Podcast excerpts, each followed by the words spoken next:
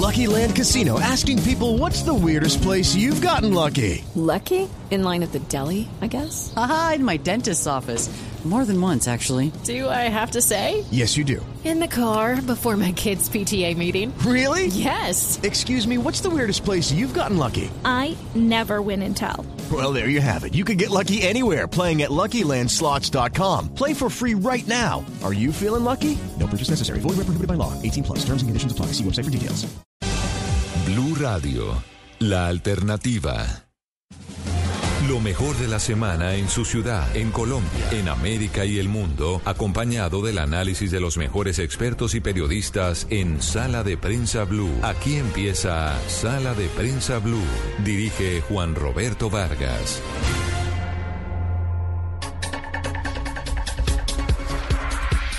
Es un gusto saludarlos. Estamos acompañándolos en Sala de Prensa Blue, como todas las mañanas, todos los domingos, a través de las frecuencias de Blue Radio y también a través de Noticias Caracol Ahora, el primer canal de noticias y opinión por streaming en Colombia.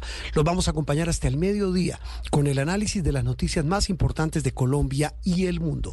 Mucha información para analizar, mucho para comentar y sobre todo mucho para explicar. Bienvenidos. Interactúe con nosotros a través de Twitter con el numeral Sala de Prensa Blue. Ocurrió, María Camila, buenos días. Buenos días, Estoy Roberto. embalado, doña Andreina, ¿qué hay? Hola, ¿cómo estamos? No, es que, Emocionado, no, es que estoy embalado con el tema. Eh, ocurrió el 8 de agosto del año pasado.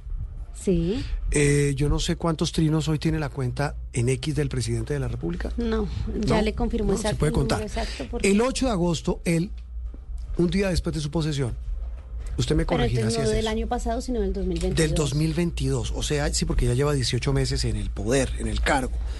Estoy aquí mirando la fecha y esto para dar pie al tema del que muchos hoy hablan eh, en Colombia. Este trino fue publicado, sí, el 8 de agosto, estoy viendo aquí, 2022. del 2022. O sea, un día después de haberse posesionado, Sí, de haber asumido el cargo como presidente de la República. El trino decía, para todo ciudadano o ciudadana con título de doctor en Colombia o en el extranjero que quiera colaborar con la conducción del gobierno, abrimos este link para que se pueda inscribir. Abajo hay un link de Presidencia de la República donde se podía inscribir quien quisiera participar en el gobierno eh, siendo eh, doctor, que tuviera título de doctor. Eh, una cuenta de Twitter llamada Petrismo fuera de contexto. De contexto. ¿Cómo empezó? ¿Cómo va? ¿Cómo empezó con ese trino? El viernes pasado, el mismo presidente, 18 meses después, escribe el siguiente trino para responder a Cecilia López, quien fue ministra de Agricultura de su gobierno, en el que ella, eh, el, eh, en un artículo de El Tiempo, eh, revela lo que también revelamos en Noticias Caracol, la andanada tan dura de Cecilia López Montaño en un foro de la Cámara de Comercio, un foro académico el jueves pasado, en donde ella dijo, el actual gobierno, el de Petro, abro comillas, vapuleó la, la tecnocracia. Es una vergüenza, cierro comillas. Pues el presidente escribió, tecnocracia es supuestos técnicos en el poder, democracia es el pueblo en el poder. En la primera, el pueblo les sirve a los supuestos técnicos. En el segundo, los técnicos sirven al pueblo. Diferente el tono, ¿no? Sí, y, y hace alusión esto que estamos arrancando hoy en domingo en Sala de Prensa Blue a lo que pasó esta semana. El presidente Gustavo Petro, pues alguien diría, eh, pues fue fiel a lo que pregona, seguramente sí, pero otros dirán, está cerrando filas. Está cerrando filas. Está cerrando filas en torno a quienes lo rodean y en torno a quienes piensan como él. Está poniendo a sus fieles para que lo rodeen, cosa que Juan Roberto entienden y también resaltan los expertos, pero dicen que es una suma de dos cosas, de poner al lado gente en la que usted confía, pero que también tenga experiencia y conocimiento sobre las carteras en cuestión. Le menciono los nombres entonces. Sí, a ver, Alexander empecemos. López llega al Departamento Nacional de Planeación, nada más y nada menos la entidad encargada de definir el Plan Nacional de Desarrollo y la que le da línea a las entidades territoriales sobre el manejo de la inversión de las regalías. Pues, del fundamental. presupuesto del nacional. presupuesto. Alexander López, eh, eh, en el tema experiencia, Cero. cero. Y no Es es economista como suelen ser todos los que... En los que política ese experiencia, toda. En política y liderazgo social toda, pero pues eso no se necesita para ese cargo, se necesita esa experiencia en economía, en política pública. El otro cargo, el de Gustavo Bolívar. El de Gustavo Bolívar es en el DPS, que el director del DPS. Que es la- el Departamento de Prosperidad Social. Social, que lo que hace es que tiene a cargo todos los programas de superación de la pobreza y, por supuesto, eh, bueno, maneja 10.7 billones de pesos.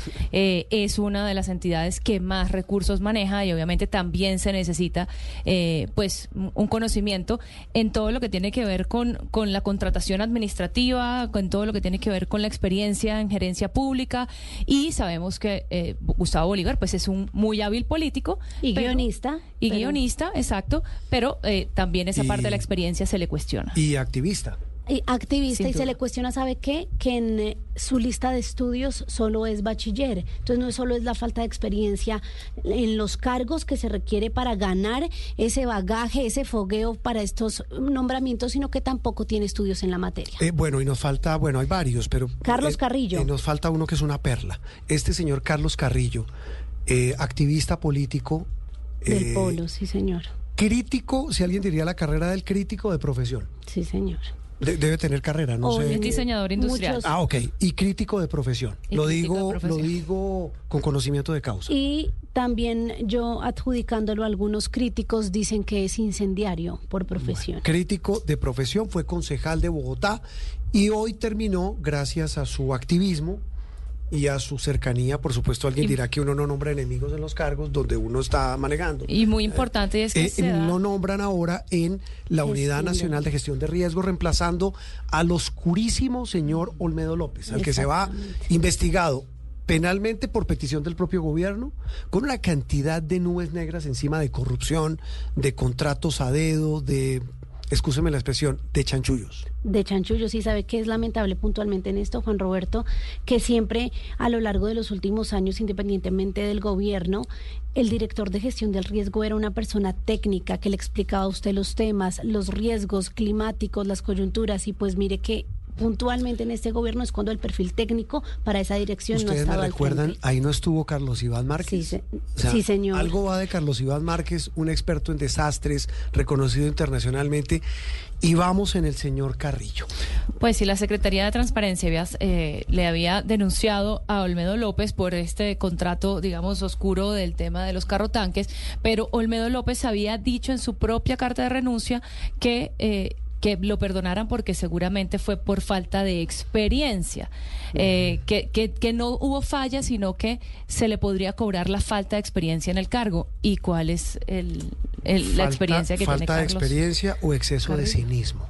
Uno, uno no sabe ahí qué es. Pero bueno, todo esto adobado con otra noticia que también ha marcado eh, el devenir económico del país y también político, Sí, porque en buena medida también tiene mucho de política, y es eh, lo que se ha conocido esta semana sobre las utilidades de la empresa que es la joya de la corona del Estado y la empresa más grande del país, Ecopetrol. Ecopetrol, Juan Roberto, tuvo una caída en sus utilidades del 42%, también en sus ingresos del 10,3% en sus resultados consolidados, a lo que Ricardo Roa adjudica estos resultados al entorno retador y al menor precio que tuvo puntualmente el petróleo Brent en el último año, pero pues aquí estamos para plantear si hay otros factores que el gobierno pues no mostró en esa lista de razones cuando presentó estas utilidades.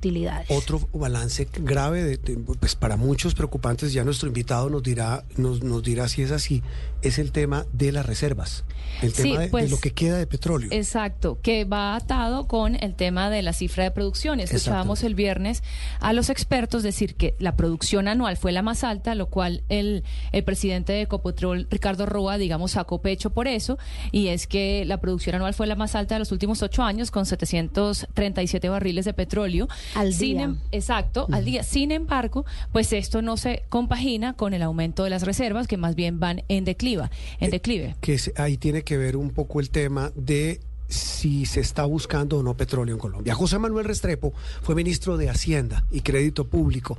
Es uno de los eco- economistas más respetados del país y, y hoy desde la academia pues eh, nos ayuda en este domingo en Sala de Prensa Blue a entender de lo que estamos hablando. Doctor José Manuel, un gusto saludarlo. Muy buenos días, Juan Roberto, usted también, a todo el equipo de Sala de Prensa Blue. Eh, un placer estar con ustedes esta mañana y poder compartir sobre este y otros temas. Claro que sí. ¿Nos faltó algo en el menú? A mí el, el menú arranca con una preocupación de fondo. La que ustedes ponen de presentes los equipos técnicos. Mm. Yo creo que el éxito de, de los gobiernos, y no solamente del gobierno actual ni del anterior, sino de todos los gobiernos, ha sido o han sido los equipos técnicos. Fíjese usted que un ejemplo de la salida de un equipo técnico fue lo que sucedió con el presupuesto de la nación y el decreto de liquidación. Ahí se perdió una mujer como Marcela Luma, que trabajó conmigo, pero trabajó con tres gobiernos hacia atrás Sí. y que, y que hacía una tarea extraordinaria en manejo del presupuesto por seguramente porque no quiso someterse a un decreto de liquidación mal hecho o con errores. Y yo Sí. creo que eso es muy triste para el país. Es esto que decía, y quiero su opinión, arranquemos por ahí, porque esta tertulia tiene muchas aristas, doctor José Manuel. E- Esta, esta desahogo de José Iván, Jorge Iván González y de Cecilia López, bueno, y también de José Antonio Campo, los tres, eh, excúseme la expresión, sacados a escobazos del gobierno Petro el jueves pasado, ¿qué opinión le merecen? Lo que dice Jorge Iván eh, González, semejante mente y semejante hombre tan respetable en el mundo económico y académico, que dice, mire, es que el gabinete se llenó de activistas. Pues es que fíjese usted que uno en el mundo del ejercicio de la política pública perfectamente entiende que existan distintas maneras de pensar e ideologías y caminos para construir esa política pública. Uno puede decir muchas cosas, pero uno entiende perfectamente que un Jorge Iván González, un José Antonio Campo, una Cecilia López, es gente que posiblemente no comulga con la manera como yo pienso ideológicamente, pero Sí. yo lo respeto y Sí. respeto profundamente lo que ellos hacen como, como reconocidos personajes en la construcción de política pública. Sí. Pero cuando usted transita de lo técnico a ya otro camino, al fundamentalismo o al activismo, eso es otra cosa totalmente distinta. Y lo que hace ahí es que pierde inteligencia en la construcción de política pública. Mm. Exministro, eh, pues hablemos un poquito de estas cifras de Ecopetrol, porque yo me encontraba un poco desconcertada el viernes cuando escuchaba eh, las diferentes lecturas que hay, porque si uno escuchaba a Ricardo Roa, el presidente de la empresa, pues parecía que todo era color de rosa, hablaba de que son los segundos mejores resultados que ha entregado la compañía desde durante el 2023, eh, habla también de una altísima ejecución de pues de los recursos, eh, sin embargo de otro lado veíamos muchas voces que estaban mandando alertas diciendo que en efecto esta, esta disminución de las utilidades pues es importante y hay que prestarle atención. ¿Cómo lee usted estas cifras? A ver, yo, yo creo que se puede leer de distintas maneras. Tal vez lo primero y lo más importante es que las utilidades caen al 42%. Entonces, cuando uno ve que caen las utilidades al 42%, tiene que hacerse la pregunta, ¿qué está cayendo para que se dé ese resultado? Va uno a los ingresos y los ingresos caen al 10%. Es cierto que los ingresos caen como resultado de la caída en los precios internacionales del petróleo, eso es cierto. Sí, que, no sería responsabilidad directa del Exacto. Estado, del Que no gobierno. sería responsabilidad y en justicia eso no es un problema del gobierno, es un problema del contexto internacional. Por el otro lado, los gastos. Los gastos crecen por la inflación, crecen porque las tasas de interés son altas, tampoco es una responsabilidad del gobierno. Crecen también porque el costo tributario del país en este sector creció como resultado de la última reforma tributaria. Desafortunadamente, el aumento de la sobretasa, eh, la no deducibilidad de las regalías tiene un costo para la compañía. Luego hay parte también de responsabilidad en lo que diseña el propio gobierno. Pero en términos generales, yo creo que al final el resultado ni siquiera es culpa del gobierno. Me parece que simplemente refleja una realidad nueva. Lo que definitivamente sí genera preocupación, y usted lo decía, Juan Roberto, es menos reservas probadas, porque ahí sí hay una responsabilidad directa del gobierno. Cuando usted toma la decisión de no firmar nuevos contratos de exploración de gas y de petróleo, usted está de alguna manera poniéndole el INRI a ese sector hacia el futuro y está poniendo en riesgo la sostenibilidad de la compañía y la sostenibilidad fiscal del país, porque es que Ecopetrol es la joya, por lo decían ustedes, 11% de lo que gastamos en Colombia depende de Ecopetrol. No, es- esa, esa es la pepa del asunto. Escúchame la expresión tan coloquial, la del tema de las reservas. María Camila. Sí, quería preguntarle puntualmente sobre esa medida de no firmar nuevos contratos de exploración. Si esto fue en este año, a futuro, la caída en las reservas probadas y de una vida media inferior de las reservas de 8,4 a 7,6 años, sumado a que no se firmen definitivamente nuevos contratos de exploración, ¿en qué podría terminar para la petrolera más importante del, del país, doctor Restrepo? Para el país. Para el Andreina, país. Andreina, ese es un tema muy complejo y es un tema muy complejo porque los colombianos tienen que saber lo que representa ese sector. Ese sector representa 5.6% del, del PIB del país y representa el 20% de los ingresos fiscales de Colombia, 40% de las exportaciones, 35% de la inversión extranjera directa y representa el 80% de las regalías de las cuales viven los departamentos de Colombia. Entonces, cuando uno toma la decisión de no firmar nuevos contratos de exploración de gas y de petróleo, lo que está poniendo en riesgo es el mediano plazo de Colombia y de su sostenibilidad como nación. Alguien podrá decir, no, pero es que hay un plan de transición energética. Díganme ustedes cuál va a ser el sector que va a reemplazar el petróleo. Dicen que el turismo. El turismo no es capaz de hacerlo ni en 50 años. Es que el turismo representa cuatro veces menos que el sector de hidrocarburos.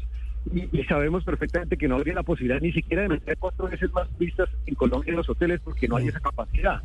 Y en otros sectores de energía, y ustedes lo están viendo, demoras en consulta a comunidades, demoras en licencias ambientales, problemas en La Guajira, empresas que se retiran de La Guajira, desinvierten en esa zona. Luego, ese es un sector que pudiese llegar a ser, pero la verdad es que a este ritmo no va a ser posible. Entonces, me parece que, que ahí hay una decisión acelerada, innecesariamente acelerada, lo cual no significa trabajar en la transición energética, pero es que recuerden ustedes que Colombia genera el 0.6% de los gases de efecto invernadero del mundo. Entonces yo siempre he tenido la pregunta, ¿por qué Colombia es el mártir de la humanidad ahora en este tema? En lugar de que nosotros hagamos una cosa bien hecha y responsable. Mm. Eh, eh, mire, doctor José Manuel, me quiero devolver eh, al, tema con el que arrancamos y él es que, está íntimamente ligado. Yo no lo digo por eh, Ricardo Roa, presidente de Ecopetrol, que bien puede no saber del tema, pero es un, es un hombre técnico, es un hombre que sabe de economía, que sabe de cuentas. Bueno, no sé si las de la campaña, porque eso es otro asunto, cuando fue gerente, pero estamos hablando de que es un hombre de números.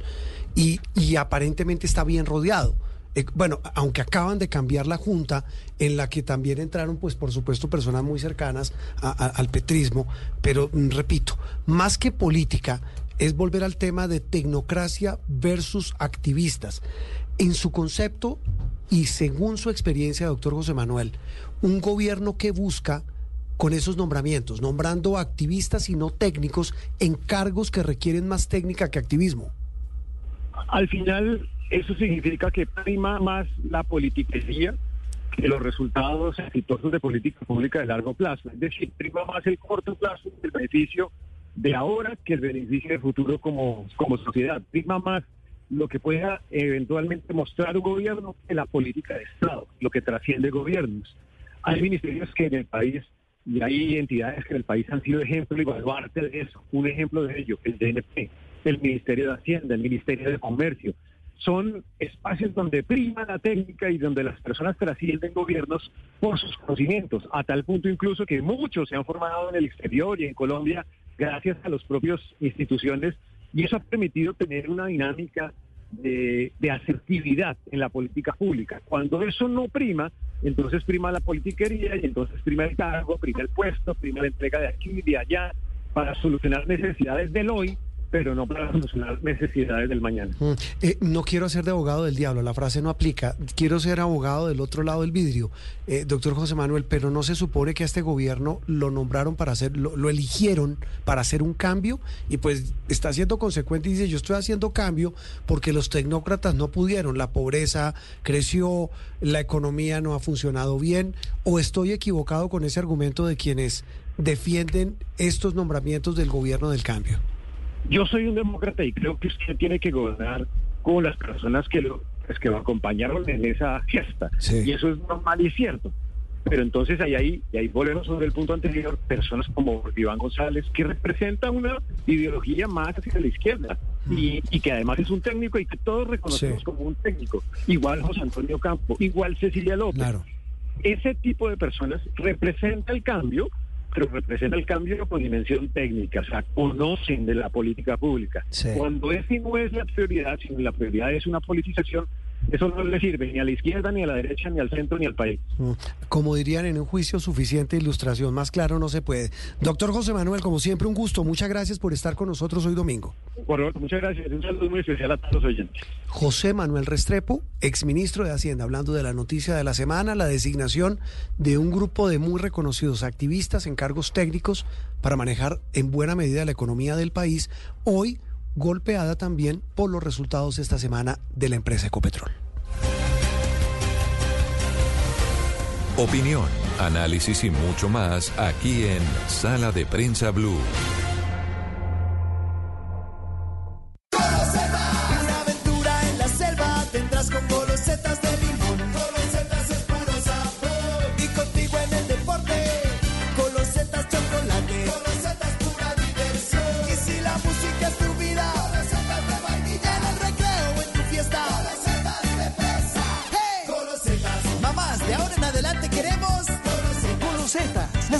Galletas rellenas con sabor a limón, chocolate, vainilla o fresa. Para conocer una historia hay que investigar, hablar con los protagonistas, buscar todos los datos y recorrer paso a paso sus detalles. Todo con la ayuda de Los Informantes. El programa de periodismo investigativo de Caracol Televisión llega a Blue Radio. Espérelo todos los domingos después de Encuentros Blue. Los Informantes por Blue Radio y bluradio.com. La alternativa. Aquí en Sala de Prensa Blue se lo contamos de una manera clara y diferente. Bueno, ¿le quedó claro o le falta alguna explicación, doña María Camila? No, ilustración, ¿cómo fue que usted dijo? Eh, suficiente, Suficiente ilustración. Pero creo que falta, ¿no? Creo que Andreina. falta. Podemos seguir ahondando en el tema Sobre porque las sin duda es tan importante las implicaciones que sería bueno escuchar más Sí, los dos temas. El, el- el asunto de activistas eh, muy cercanos al presidente. Eh, Alexander López fue senador del Polo, Del. Polo, pero hace parte de la coalición del Pacto Histórico Eh, Gustavo Bolívar fue senador también de la Colombia Humana. de la Colombia Humana. Eh, ah, bueno, Alexander López en Planeación Nacional, la Dirección de Planeación Nacional. Eh, Gustavo Bolívar en el Departamento de Prosperidad Social, en reemplazo de Laura Sarabia. de Laura Sarabia. Y este señor Carrillo, Carlos es que se llama? Carlos Carlos Carrillo, en la Unidad Nacional de Gestión de Riesgo, que también maneja eh, un tema crucial para el país, que es la, aten- la atención, prevención y atención de desastres. Sí. Eh, temas técnicos en manos de personas cercanas al gobierno y el, el batacazo no es nuestro. Alguien dirá, no, es que estos periodistas están cargados o sesgados. No, el batacazo es de tres exministros, dos exministros y un exdirector de planeación que hace unos meses estaban en el gobierno Petro. Exactamente. Y en un foro dijeron eso. Es una vergüenza lo que está pasando en el gobierno, que está llenando de activistas eh, los cargos que deben ser ocupados por tecnócratas. Juan Alberto Londoño fue viceministro de Hacienda en el gobierno pasado. Eh, si mal no recuerdo, fue junto al ministro Alberto Carrasquilla uno de los eh, diseñadores, me corregirá él, de la reforma tributaria fallida, la que al final, pues, de la que tanto se habló eh, en la época del estallido social antes de la pandemia. Es uno de los más destacados y respetados economistas del país. Doctor Londoño, un gusto saludarlo. Juan Roberto, buenos días, es un gusto eh, estar con ustedes y intentando aquí aportar en las discusiones que, que está teniendo el país. Y sobre esta discusión quiero que nos ayude a aportar y a, sobre todo a nuestros oyentes y televidentes a entender de qué estamos hablando. Cuando uno habla, y quiero por entidad, a ver, usted estuvo en el gobierno y en estos temas técnicos. Empecemos con planeación nacional. ¿Qué tan importante y estratégico es este departamento, esta dirección de planeación nacional?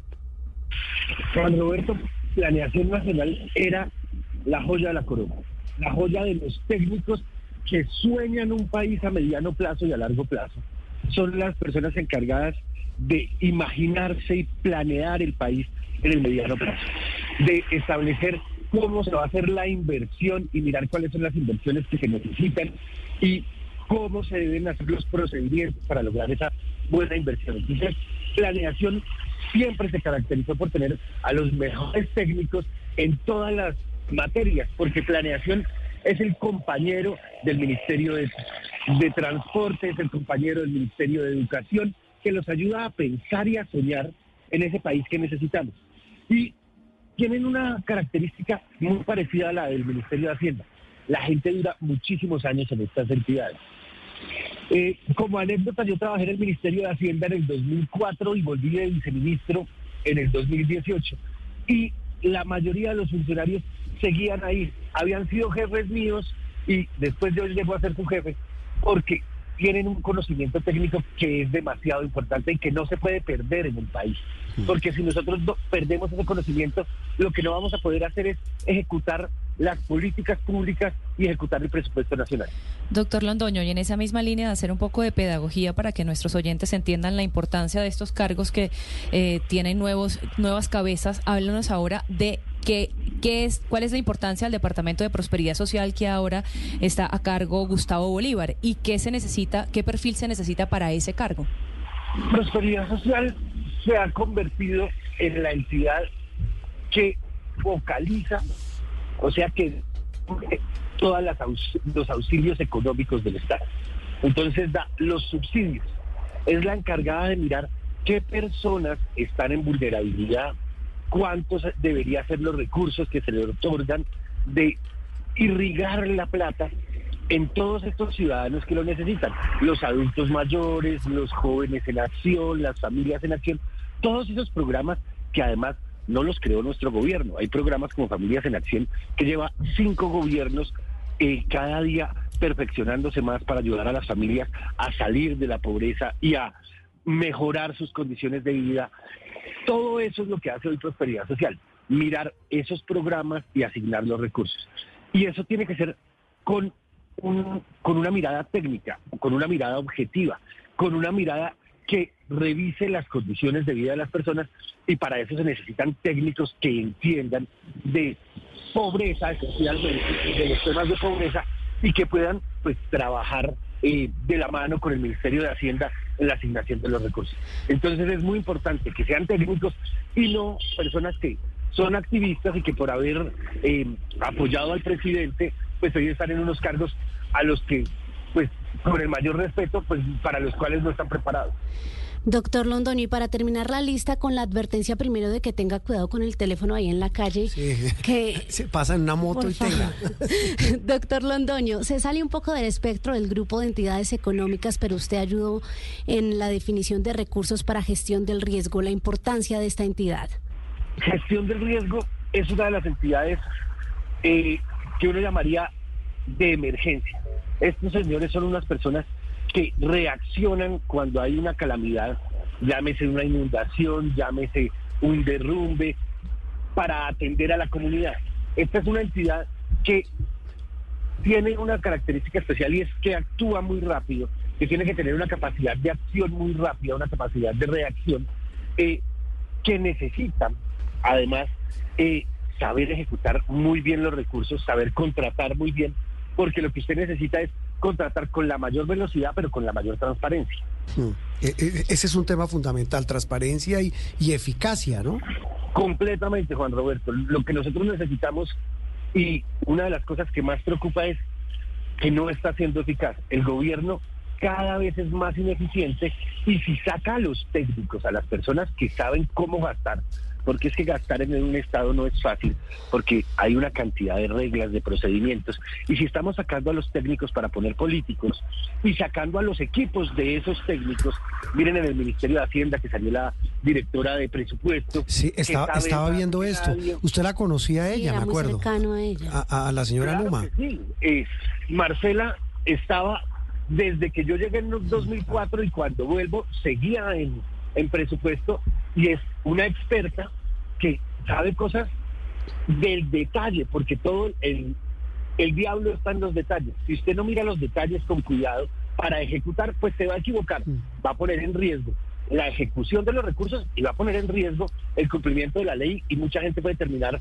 en problemas legales por no saber ejecutar. Doctor Londoño, pues sabiendo que este problema, sin duda, eh, este gobierno ha tenido un problema grave con la ejecución precisamente de los recursos eh, y ahora, digamos, con, con personas que no están del todo preparadas para estos cargos enfrente, Pues, ¿usted cree que Nunca esto... nos han ocupado, empezando Exacto. por ahí. Eh, eh, ¿Usted cree que esto es un, un tiro al pie que se hace el gobierno o hay algún rédito político en ello?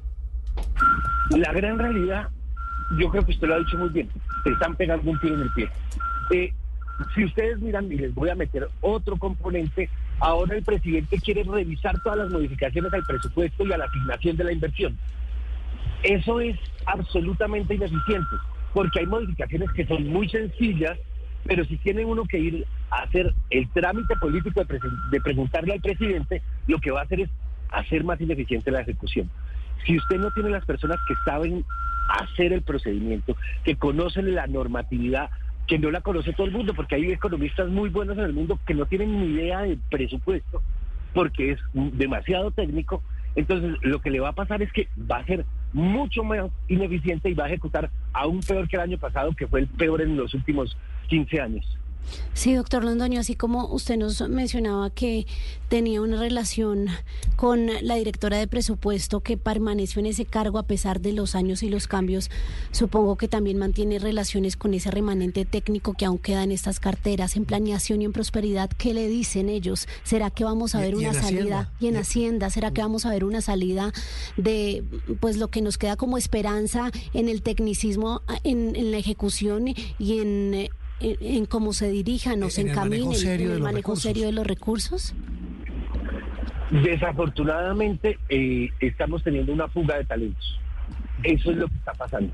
Y no solo en estos sectores. Acuérdense que en salud se dijo desde el principio que cuando estaba la ministra Corcho lo sacó a todos los técnicos en salud, en presupuesto, en Hacienda, que han ido muchas más personas porque no solo se fue la, la directora, hay muchos subdirectores que llevaban muchos años y que han ido en planeación, pues renunció el director de planeación porque dijo, las cosas no se están haciendo bien, no se están haciendo cumpliendo los procedimientos.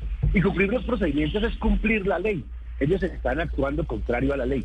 Y eso es muy grave porque una persona que llegue, el gobierno no tiene tiempo para hacer una curva de aprendizaje, ya va a cumplir dos años.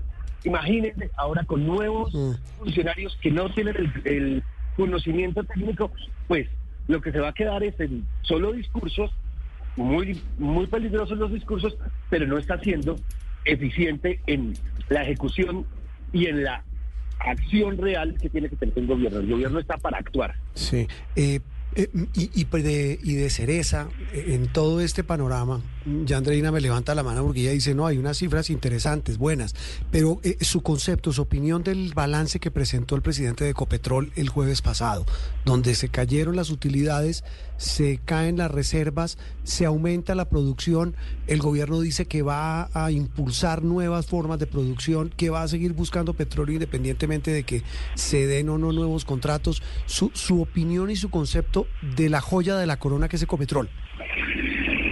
Empecemos por el final. La joya se nos está deteriorando. Y la están deteriorando ellos también sacando a los técnicos. Ecopetrol tiene gente que llevaba 20 años en Ecopetrol, expertos en explorar, en producir, que han ido saliendo. Ha salido una gran cantidad de los técnicos de Ecopetrol que eso preocupa. Miren que está cambiando los requisitos para ser miembro de la Junta de Ecopetrol, para poner gente que no tiene... Que la cambió toda, ¿no? Quedó en manos de, pues, sí, de la gente cercana al presidente. Entonces, eso es muy grave en cuanto al manejo de Ecopetrol. Lo segundo es que, y es chistoso porque el presidente sale y saca pecho por las cifras de Ecopetrol, pero es un sector al que quiere acabar. Nosotros hemos visto que el presidente dice no más contratos, no más eh, nuevas áreas para explorar. ¿Eso qué quiere decir? Que las reservas seguirán descendiendo fuertemente porque lo que uno tiene pues se va agotando y si no sigue buscando pues no, vamos a tener el petróleo que necesitamos en, en unos años. Adicionalmente, el presidente tomó la decisión de exprimir este sector con la reforma tributaria a la que le puso una sobretasa y le puso la regalía. Mm. Afortunadamente la Corte Constitucional tumbó el tema de las regalías y dice las regalías sí se pueden deducir. Pero él ha querido marchitar el sector. Su mensaje es esta economía eh, va a generar la extinción de la humanidad y demás. Está atentando contra el Ecopetrol. Y ya mirando las cifras, las cifras no son buenas. Porque si bien aumentó la producción, hay que mirar que mucha de la producción que está sacando Ecopetrol viene de Estados Unidos, de hacer fracking en Estados Unidos.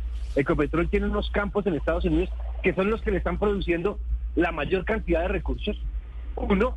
Y dos, eh, los precios del año pasado fueron precios buenos. Hablar de un promedio de por encima de 80 dólares en el petróleo es un buen precio.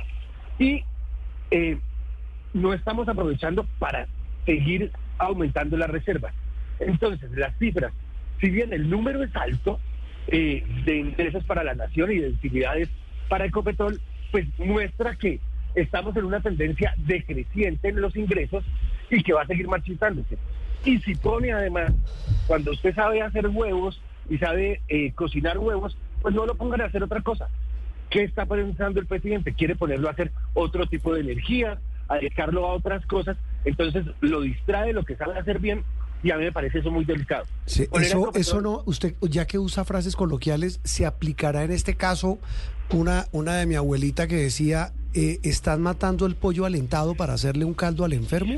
Completamente, eso es lo que están haciendo. Y lo están poniendo a meterse en temas que no sabe, a aprender de nuevas cosas y a descuidarlo de lo que debe hacer. Y pensar que el petróleo se va a acabar en el mundo y que no se va a seguir necesitando es una mentira. Es una mentira porque se sigue necesitando, si bien hay que hacer una transición, todos estamos de acuerdo con eso, pero hay que hacerla paulatinamente y las energías fósiles se van a necesitar durante mucho tiempo. Doctor ¿Qué Londoño. tal nosotros vender la, la independencia y la autosuficiencia y tener que importar estando sentados encima del petróleo? Eso sería absurdo uno tener que importar cuando el recurso lo tiene en el subsuelo. Doctor Londoño, pero bueno, cambiándole diametralmente de tema, eh, hablemos de cifras positivas para también, digamos, a- hacer el resumen de la semana Buscar respecto. el vaso medio lleno. Exacto, lo que se conoció esta, esta semana de la reducción del desempleo, que, que quedó en 12,7%. El año pasado, en el mismo periodo, estuvo en 13,7%. Esto es un punto, un punto porcentual por debajo. Por supuesto, una cifra que celebró el gobierno nacional y que dice, justamente para ligarlo con el tema anterior, que esto tiene que ver con eh, que hay una coherencia en su gobierno porque está proponiendo salir de las actividades extractivas e ir hacia otras actividades productivas, como por ejemplo la agricultura, que fue precisamente la que, la que absorbió, digamos, mayor cantidad de nuevos trabajadores. ¿Usted cómo, cómo ve esta cifra? Yo creo que la cifra hay que aplaudirla en el sentido de seguimos reduciendo el desempleo. Es importante. Colombia sigue teniendo unas tasas de desempleo muy altas y enero siempre es el peor mes porque venimos de, de la temporada de diciembre que genera muchos empleos y diciembre sí, eh, es muy bueno, pasa un enero difícil. ¿Qué es lo preocupante? Que eso no se ve no se ve sostenible por una razón, porque la inversión en el país está cayendo. Y si la inversión cae, que es que yo digo, voy a hacer un nuevo negocio, voy a ampliar mi negocio, eso es invertir. Si la inversión en el país cae, no se va a generar empleo y los empleos empezarán, por el contrario, a reducirse. Nosotros tenemos que hacer todos los colombianos un esfuerzo muy grande por recuperar la confianza en nuestra economía, en nuestro mercado, para que la gente sienta la tranquilidad de invertir. La figura del desempleo, esta es buena, pero mi percepción es que va a empezar a deteriorarse porque no hay inversión, porque no hay crecimiento económico. Vimos que el año pasado solo crecimos un 0,6%. Mm. Bueno, pero esperemos, esperemos a ver si la cosa en un año tan retador, como decía el presidente de Ecopetrol, pues pinta con algo medio agridulce, eh, así como decía Andreina, viendo un poquito el vaso medio lleno, porque Ave María, qué cantidad de noticias desalentadoras. Doctor Londoño, lo dejamos y gracias por acompañarnos. Juan Roberto, un gusto y feliz día. El ex viceministro de Hacienda, Juan Alberto Londoño, hablando de las noticias económicas de la semana en Colombia. Interactúe con nosotros a través de Twitter con el numeral Sala de Prensa Blue.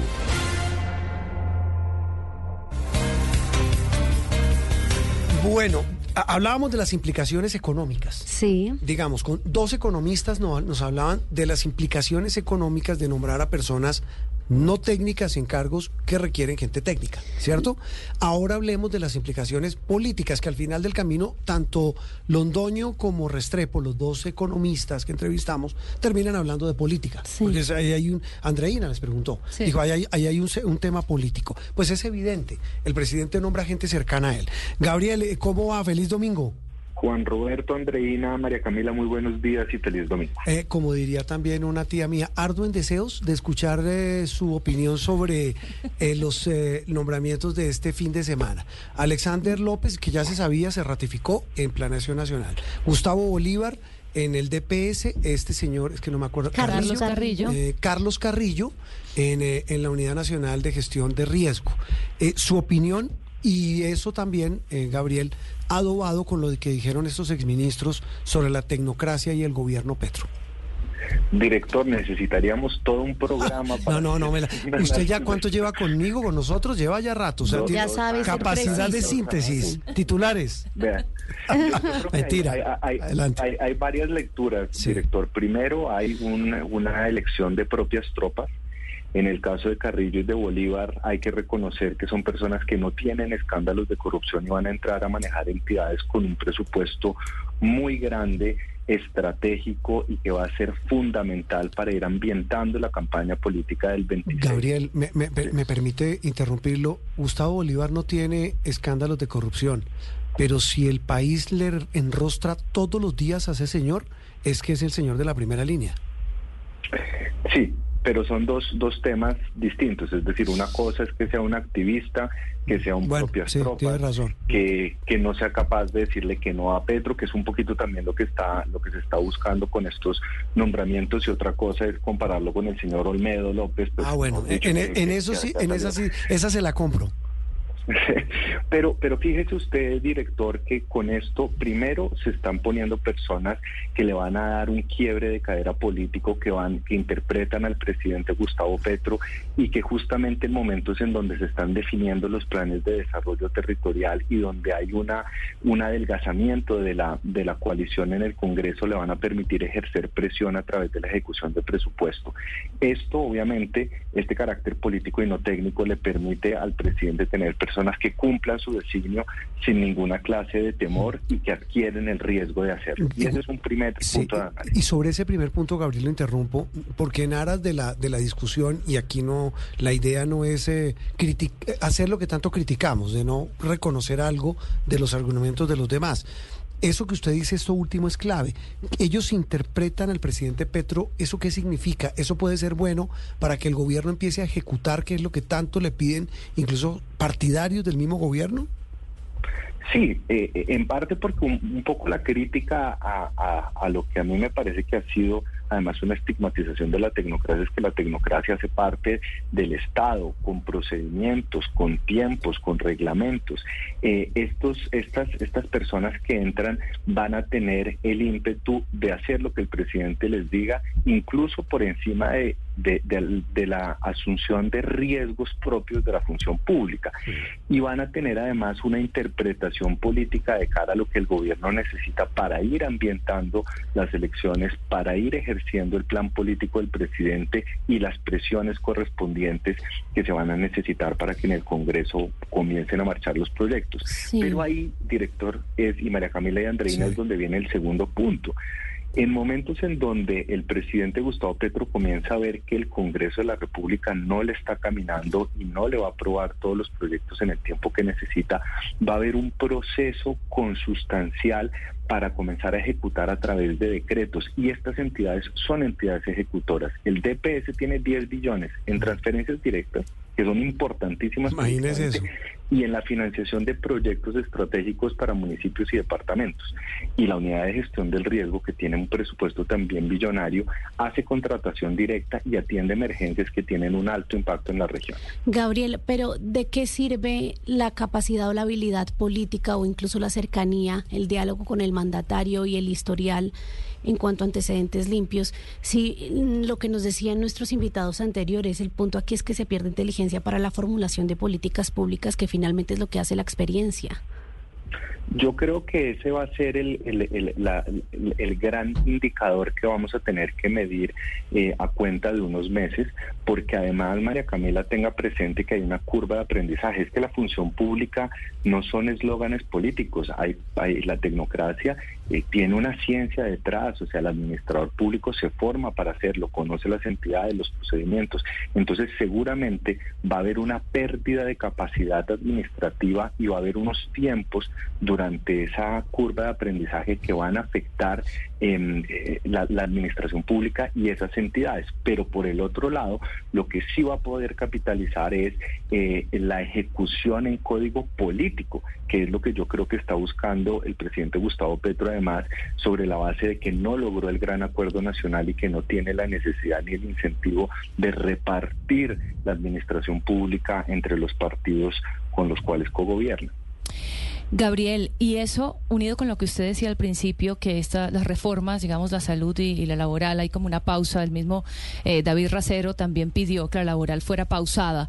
Y también este, este anuncio esta semana del bono pensional para los mayores de 80 años. ¿Qué lectura le da usted a eso? Porque eso podría estar fácilmente dentro de la pensional, pero pues lo, lo terminó tramitando por fuera, tal cual como usted dice. De acuerdo. Entonces, primero el mensaje de, retrasar un poco la reforma laboral tiene dos lecturas. Primero, que no tienen las mayorías para pasar las tres reformas en el Congreso. Y lo segundo, que la laboral, a diferencia de la pensional y de la salud, tiene un año más para ser debatida. Mm. La salud y la pensional, si no se aprueban en la totalidad de los debates antes del 20 de junio, son automáticamente archivadas. Entonces hay un poco una urgencia en ese sentido. Pero, pero Gabriel, el presidente dijo el viernes, si no me aprueban la reforma, la saco, pues yo entiendo, la saco por decreto. Justamente, y hay una gran parte de la reforma a la salud que ya se está tramitando a través de las movidas del Ministerio de Salud con la nueva EPS, con las presiones a las cajas de compensación, con la salud preventiva que además ya está en una ley del 2011. O sea, gran parte de la reforma a la salud la puede sacar a través de decreto. Lo que no puede cambiar es el sistema de aseguramiento que es el almendrón, si se quiere, la, la columna vertebral. Eso tiene razón. Claro. Mm. Y en el y en la pensional lo que él sí puede hacer a través de transferencias directas, programas como Viejitos en Acción, Jóvenes en Acción, Familias en Acción es eh, distribuir un subsidio que él va a llamar pensión, pero no va a poder modificar a través de decreto las funciones de colpensiones y de los sistemas privados. Entonces va a quedar la columna vertebral quizás coja, pero los efectos en la distribución del presupuesto y de la llegada a los beneficiarios lo va a poder hacer a través de decretos y con el presupuesto del DPS y de las otras entidades que ya controlan al filas alfiles de las propias tropas de Gustavo Petro. Mm, eh, las cuentas claras. Don Gabriel, gracias. Nos vemos mañana en la movida, ¿no? Temprano. Director, en primera em, emisión mañana, las movidas políticas, ahondaremos un poquito más en este tema. Sí, que, yo creo que sigue siendo el gran tema de la semana. Gabriel, un abrazo, gracias, feliz domingo y hacemos una pausa. Vienen voces y sonidos y más aquí en Sala de Prensa Blue.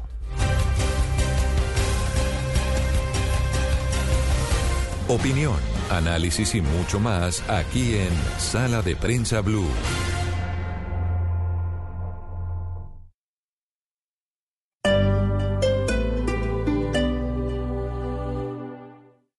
Conocer una historia hay que investigar, hablar con los protagonistas, buscar todos los datos y recorrer paso a paso sus detalles. Todo con la ayuda de Los Informantes. El programa de periodismo investigativo de Caracol Televisión llega a Blue Radio. Espérelo todos los domingos después de Encuentros Blue. Los Informantes por Blue Radio y bluradio.com. La alternativa. El reconocido coreógrafo francés Olivier Dubois, un referente de la danza contemporánea europea, presenta por primera vez en Colombia la obra Tragédie, en la que 18 bailarines desnudos exploran las emociones universales del ser humano. 15 y 16 de marzo. Boletas teatromayor.org. Código PULEP TEK 185. Como el calamar se cocina en su propia tinta, hay historias que se desarrollan en su propia esencia, anécdotas que se cuentan en su propio ambiente, cuentos que se comparten en su propia lengua. Este domingo al mediodía, Juan Esteban Constaín nos lleva a recorrer historias, anécdotas y cuentos desde su propia tinta. Para que hablemos de historia y de historias, de libros, de literatura, de personajes olvidados y de tiempos pasados. Calamares en su tinta, con Juan Esteban Constaín. Historia e bien contadas. Todos los domingos a las 12 del día por Blue Radio. La alternativa.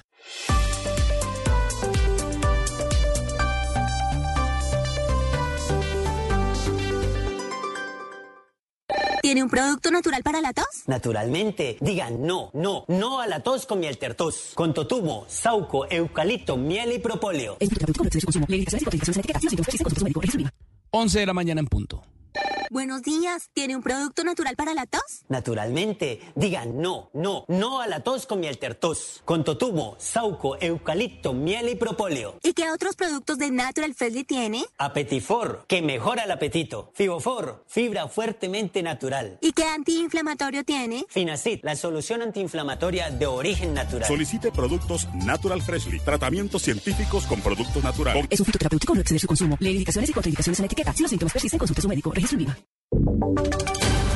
Voces y sonidos de Colombia y el mundo en Blue Radio y bluradio.com, porque la verdad es de todos. 11 de la mañana en punto hora de actualizar las noticias aquí en Blue Radio. El nuevo director del Departamento de Prosperidad Social, Gustavo Bolívar, se pronunció hoy a través de redes sociales agradeciéndole al presidente Gustavo Petro por su confianza y por ponerlo al frente de esta entidad. Afirmó que va a hacer lo mejor que está en él para poder sacar adelante la institución. ¿Qué más dice Nicolás Ramírez? Miguel, pues fue a través de su cuenta de X que Gustavo Bolívar le agradeció al presidente por confiar en él para manejar los recursos del Estado, puntualmente los del Departamento de Prosperidad Social DPS. Resaltó que fue gracias a las novelas a las que ha venido trabajando que puede asumir en el momento este puesto en el Estado, debido a que ya logró hacer una caja para vivir económicamente mientras está en el cargo, siendo esta la razón por la que no lo habíamos visto antes en ningún puesto del gobierno, resaltando que como ya lo había anunciado va a donar todo su salario como director del DPS a obras sociales. De igual forma, anunció que va a hacer todo lo que está en sus manos para que los subsidios del DPS lleguen a todos los rincones del país. Esto fue lo que dijo. Queremos que cada peso de prosperidad social, cada centavo, llegue hasta el extremo de la pobreza en Colombia, que llegue hasta cada rincón de Colombia, que no haya un rincón pobre de Colombia que no se beneficie de esos impuestos que ustedes pagan con tanto esfuerzo además porque si nosotros eh, queremos la paz de este país, lo primero que hay que hacer es resolver los problemas sociales. Por último, confirmó que es el DPS quien va a apoyar con recursos el anuncio del presidente Gustavo Petro de subsidiar a los mayores de 80 años que no tienen acceso a una pensión formal, a quienes se les va a entregar mensualmente un subsidio de 223 mil pesos. Muy bien, Nicolás, muchas gracias. Y a la cárcel fue enviado alias Hueso, presunto sicario del clan del Golfo, que sería responsable de secuestrar, torturar y asesinar a dos mujeres en el departamento de Antioquia. Felipe García. La fiscalía presentó ante un juez a Iván Antonio Álvarez como supuesto sicario de la subestructura Uldar Cardona Rueda del Clan del Golfo. Alias Hueso sería el responsable de asesinar a un adolescente y a su amiga mayor de edad el 3 de septiembre del 2022 en el Bagre. Al parecer, el hombre llegó hasta una finca con otros integrantes del grupo delincuencial y se llevaron a las mujeres para otra vivienda en donde fueron amarradas y golpeadas. Según el reporte de las autoridades, la menor fue llevada hasta un sitio donde fue asesinada mientras que su amiga fue trasladado a otro lugar diferente en donde Posteriormente también falleció Ricardo Romero, delegado contra la criminalidad organizada. Alias Hueso también estaría involucrado en un ataque armado perpetrado en el Bagre, Antioquia, el 20 de septiembre del 2022, que dejó una persona herida de gravedad. Alias Hueso también habría sostenido una confrontación violenta por mucho tiempo con diferentes organizaciones como Los Caparros en el Bagre, Caucasia, Zaragoza y Nechi.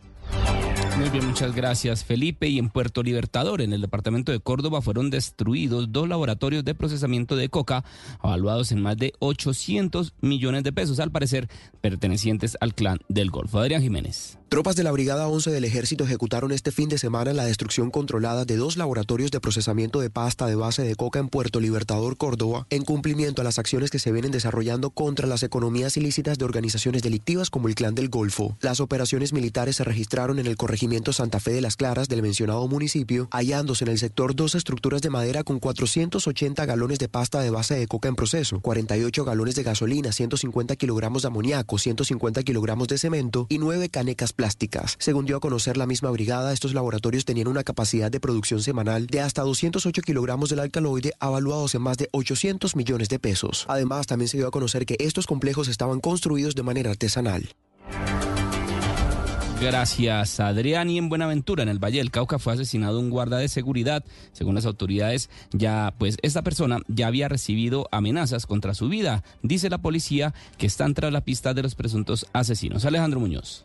Como John Jair Valencia García, de 29 años, fue identificado el hombre que fue asesinado en el barrio Los Ángeles, en el municipio de Buenaventura, hecho que tiene consternados a los habitantes de ese sector. De acuerdo con las versiones entregadas por las autoridades, la víctima se encontraba de turno cuando recibió varios impactos con arma de fuego que acabaron con su vida. El coronel Enrique Flores, comandante del Distrito Especial de la Policía de Buenaventura, aseguró que el hombre ya había recibido amenazas de muerte. Es importante destacar que esta persona se desempeñaba como guarda de seguridad de una de las empresas de seguridad privada de la ciudad y se encontraba ubicado también prestando sus servicios en una de las empresas de Buenaventura. En este sentido, está desarrollando todo el dibujo metodológico y la actividad de investigación criminal que permite el esclarecimiento de los hechos y, por supuesto, la investigación que nos conduzca a la captura de los delincuentes de la mano de la Fiscalía General de la Nación. A esta hora, autoridades buscan a los responsables de asesinar al guarda de seguridad por los cuatro puntos cardinales del distrito y en entradas y salidas a Buenaventura. Gracias Alejandro. Y una mujer en estado de embriaguez fue capturada en Bucaramanga luego de atropellar a una persona en condición de discapacidad y además darse a la huida. Boris Tejada. Una mujer con grado 3 de alcoholemia atropelló con su carro a una persona en condición de discapacidad en pleno centro de Bucaramanga, lugar del que intentó huir, pero fue interceptada y capturada por las autoridades y se le imputarán cargos por el delito de omisión de auxilio. Carlos Bueno, director de tránsito de Bucaramanga. Fue traída por la Policía Nacional, la Dirección de Tránsito ya le realizamos la prueba de alcoholemia dando el mayor grado de alcoholamiento, grado 3, y aparte de los cargos eh, que se le van a imputar la captura, tienen que pagar una multa eh, superior a los 55 millones de pesos y la suspensión de la licencia por ese delito. Hace apenas dos días, un taxista fue capturado también en pleno centro de Bucaramanga después de atropellar a dos personas que iban en una motocicleta, razón por la cual... Hello, it is Ryan, and I was on a flight the other day playing one of my favorite social spin slot games on ChumbaCasino.com. I looked over the person sitting next to me, and you know what they were doing? They were also playing Chumba Casino. Coincidence? I think not. Everybody's loving having fun with it. Chumba Casino is home to hundreds of casino-style games that you can play for free anytime, anywhere, even at 30,000 feet. So sign up now at ChumbaCasino.com to claim your free welcome bonus. That's ChumbaCasino.com and live the Chumba life. No purchase necessary. BGW. Void were prohibited by law. See terms and conditions. 18 plus. Deberá pagar 55 millones de pesos de multa. Y en Huila, dos menores de edad resultaron intoxicados al manipular una bolsa que al parecer contenía venenos pesticidas de uso agrícola. La historia con Julio, Julio Díaz. En zona rural del municipio de Gigante, en el centro del Huila, dos niños de 3 y 4 años eh, respectivamente resultaron intoxicados al parecer por ingerir de manera accidental un pesticida de uso para labores agrícolas. El secretario de Salud Departamental, Sergio Zúñiga, dijo a Blue Radio que los dos menores eh, recibieron atención médica inmediata en un centro asistencial del municipio de Garzón y luego fueron remitidos a un hospital pediátrico de alto nivel en Bogotá. Al parecer estos dos niños se encontraban jugando con una bolsa que contenía lastimosamente un veneno. Esto presentó una alteración en el estado de conciencia de los niños. El funcionario les hizo un llamado finalmente a los padres de familia a ubicar en lugares seguros bolsas y frascos que contengan pesticidas y evitar hechos lamentables con sus hijos. Muy bien, muchas gracias Julio. Y en deportes, en este momento juega el Manchester City contra el Manchester United en la Premier League. Va perdiendo el equipo de Haaland 1 a 0. Y en otras noticias que tienen que ver con el país, comenzó la carrera París-Niza, en donde se encuentran en competición cuatro ciclistas colombianos. Mateo, ¿de quiénes se trata y cómo van en la competencia? Miguel, así es, los colombianos Egan Bernal, Santiago Buitrago, Harold Tejada y Rigobert Urán se encuentran disputando la carrera París-Niza. Hoy en la primera etapa, con un recorrido de 157.7 kilómetros que salió y llegó a Lemieux, Egan protagonizó un ataque a 17 kilómetros de la meta con Remco Evenepoel y Jonas Vingegaard, demostrando así su favoritismo para consagrarse como ganador de esta carrera. Bernal junto a Rigo, Buitrago y Tejada entraron en el lote principal de la etapa, la cual tuvo como ganador al neerlandés Olaf Koig. Noticias contra reloj en Blue Radio. 11 de la mañana, 9 minutos, las noticias contra reloj en Blue Radio. La noticia en desarrollo, el expresidente estadounidense Donald Trump avanzó un poco más en su objetivo de convertirse en el nominado presidencial republicano al ganar las elecciones internas este fin de semana del partido en los estados de Missouri, Michigan y Idaho. La cifra, ocho personas murieron al chocar un camión o un bus y una camioneta en una carretera de Tamaulipas, en México, según informaron las autoridades locales. Y quedamos atentos al volcán La Cumbre en la deshabitada isla Fernandina, en el archipiélago de Ecuador de Galápagos, que entró nuevamente en erupción según las autoridades de ese país. Son las 11 de la mañana, 10 minutos. Hasta acá esta actualización de noticias. No se les olvide que todos los detalles los encuentran en www.bluradio.com. Continúen con Sala de Prensa Blue.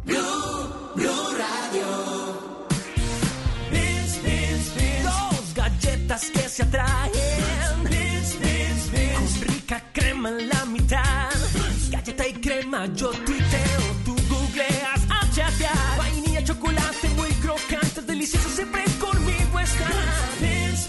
Los polos opuestos se unen con crema con las nuevas galletas Beans. Dos crocantes galletas de chocolate unidas con la más rica crema. Cookies Factory. Como el calamar se cocina en su propia tinta, hay historias que se desarrollan en su propia esencia, anécdotas que se cuentan en su propio ambiente, cuentos que se comparten en su propia lengua. Este domingo al mediodía, Juan Esteban Constaín nos lleva a recorrer historias, anécdotas y cuentos desde su propia tinta. Para que hablemos de historia y de historias, de libros, de literatura, de personajes olvidados y de tiempos pasados. Calamares en su tinta, con Juan Esteban Constaín. Historia e historias bien contadas. Todos los domingos a las 12 del día por Blue Radio. La alternativa. Esta es Blue Radio. En Bogotá, 89.9 FM. En Medellín, 97.9 FM.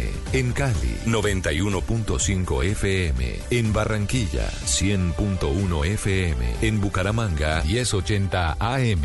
En Pereira y el norte del Valle, 89.2 FM. En Tunja, 103.1 FM. En Villavicencio, 96.3 FM. En Armenia, 89.2 FM.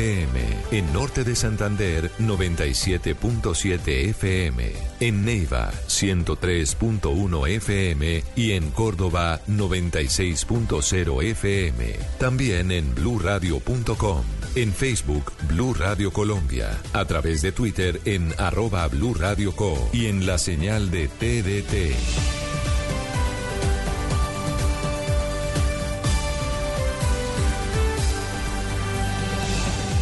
Radio, la alternativa. Interactúe con nosotros a través de Twitter con el numeral Sala de Prensa Blue. Estamos de regreso en Sala de Prensa Blue. Hoy domingo los estamos acompañando como todos los domingos a través de las frecuencias de Blue Radio y también a través de la señal de Caracol Ahora, de Noticias Caracol Ahora, que es nuestro canal de opinión y de noticias, el primero en Colombia por streaming. ¿Usted pudo entender eh, la pregunta de María Camila Andreina, ¿pudieron entender lo que pasó en ese batallón por allá lejísimos en Putumayo? Pues puede que uno trate de, de, armar el rompecabezas, pero lo que pasa, Juan Roberto, es que aún uno tiene más preguntas porque cada vez son más las inconsistencias, la contradicción de versiones entre el testigo y el eh, comandante de la policía en Putumayo, entonces, y también sobre lo mismo que, que dice el ejército que está pasando sobre las presuntas infiltraciones. Entonces, Sí. Pongamos muchas preguntas. Muchas, pe- pero pongamos en contexto, Andreina, lo que pasó el fin de semana, eh, perdón, entre semana, pues lo que empezó como como a- eh, un aparente caso de intolerancia o de mm, reyerta, ¿cómo se le puede llamar? De pelea entre unos uniformados, eh, uno de ellos que atacó con su fusil eh, de dotación a otros, incluyendo superiores, y los mató, pues terminó en una cosa rarísima. Los familiares del pelado dicen, ah, porque el ejército sale y dice que era un infiltrado de las Mm. disidencias. Mm. Realmente no se entiende. Es el soldado Alexander Orozco y, se supone que él eh, acabó con la vida con, de otros tres militares. Luego eh, escuchábamos las versiones de las fuerzas militares esta semana y era precisamente eso, que él era un infiltrado eh, y que le habían encontrado un fusil y que se, se- se produjo un intercambio de disparos ahí en Putumayo. Sin embargo, muchos, varios testigos que hablaron con nosotros en Noticias Caracol, luego dijeron que eso no era así, que el- la persona no estaba armada, que no se produjo un intercambio de disparos, eh, habían detenido a otra persona, un civil, que luego fue liberado. Y como decía usted, eh, la familia de él dice, este niño desde pequeño quería ser parte... 18 años, ¿no? Exacto, desde que era un niño quería ser parte de las Fuerzas Armadas, por lo que no se entiende que el pudiera ser un infiltrado, o sea, un, que hubiera sido infiltrado por las FARC. Entonces, Mm. todo deja un manto muy oscuro, ensombrecido sobre lo que realmente pasó allí. Si fue confuso lo que pasó dentro del, dentro del batallón, mucho más confuso fue lo que pasó después, que termina con la muerte de ese soldado. Eh, lo decía usted, Andreina, eh, en Noticias Caracol tuvimos testimonios, reconstrucciones. El viernes incluso llegamos a, a una conclusión y ya hablaremos de eso. Y, y de esa investigación dio buena cuenta una de nuestras eh, queridas compañeras de Noticias Caracol, Stephanie Valencia. Stephanie, gracias por acompañarnos. A ustedes muchas gracias por la invitación. Bueno, Stephanie, arranquemos por el comienzo. Eh, ese muchacho estaba prestando servicio, era parte de qué, eh, digamos, dentro de ese batallón, que primero recuérdenos el nombre del batallón, dónde queda, y este muchacho, el que agrede a estos otros, que los mata, eh, ¿quién era?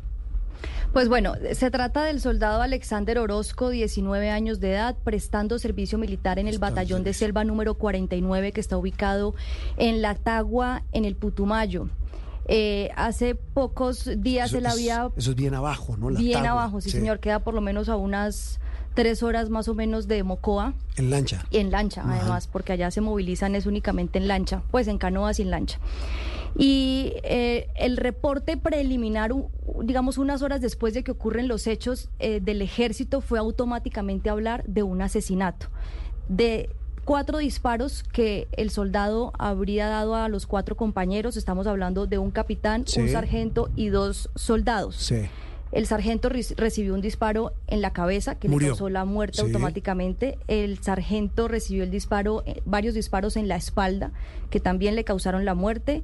El soldado, un soldado murió y el otro soldado que recibió una herida en la pierna es el que sobrevivió. Ah, ese y sobrevivió. sobrevivió. Y estamos obviamente muy a la expectativa de conocer el testimonio de él también, qué puede decir al respecto de lo que ocurrió. Ok, hasta ahí decíamos lo que pasa adentro. ¿Qué pasa después de lo que usted recabó con fuentes, testigos, eh, las versiones oficiales? ¿Qué pasa apenas ocurre el ataque del soldado a sus superiores y compañeros? Bueno, el ejército entregó información muy rápido. Juan Roberto Sazo automáticamente se hizo un despliegue, un plan candado en todo el departamento y no solamente en Putumayo, sino también en Caquetá. Todo un plan candado, eso ocurrió más o menos a las ocho y media de la noche del martes Sí. y el miércoles al otro día. Todos estos dos departamentos Temprano, estaban completamente llenos de uniformados haciendo ese despliegue para poder ubicarlos. Se había convertido ese soldado automáticamente en un objetivo militar. Eh, las autoridades logran con la captura de él por parte de la Policía Nacional, la Policía del Departamento de Putumayo. La estación estaba ubicada sobre el río Caquetá, precisamente porque allá la gente se moviliza eh, por río. Estaba la estación de policía ahí y el comandante de la Policía de Putumayo, el coronel Juan, eh, Juan Pablo Ruiz, lo que nos dice en entrevista es que ellos fueron atacados por el soldado desde la canoa que se movilizaba con otro civil en, el- en la canoa y, y que empezaron a ser atacados a disparos. No solamente la estación de policía, sino una pequeña unidad militar que hay también Ajá. al lado de la estación de policía. Y que al recibir ellos ese ataque, pues automáticamente hubo una reacción de las autoridades. Ya es lo que vemos posteriormente en un video que grabaron los ciudadanos, Sí. en donde se ve evidentemente, pues... Yo conté en ese video aproximadamente 15 disparos. Sí, pero antes, de, antes de los disparos, el soldado se supone que se vuela, ¿cierto? Sí, señor, él huyó. Él huyó. Sale, se supone, como usted dice, por la única vía de transporte en la zona, que es por el río. Sí, señor. ¿Se supone que sale y se encuentra con un retén de la policía o con un control de la policía? Pues eso no se sabe puntualmente si, si era que él no sabía que había, había una estación de policía. O una Lo estación, que se sí. sabe es que él estaba huyendo en esa canoa, según Sí. la versión que entrega el ejército, y que yendo por el río es cuando se topa con la estación de policía y con una pequeña unidad militar ¿Ahí qué hay. pasa? ¿Qué se supone que pasa? Según la versión del ejército, fueron atacados. O sea, que el, soldado, que el soldado y el civil que iban en esa canoa con sus armas atacaron a disparos esas dos unidades. Ahora sí hablemos del video. Eh, eh, eso que se registra cuando este muchacho va en la lancha, llegando a la orilla del río, que incluso lo están grabando los habitantes de ahí de la población, y le disparan, se supone que quién o quiénes le disparan.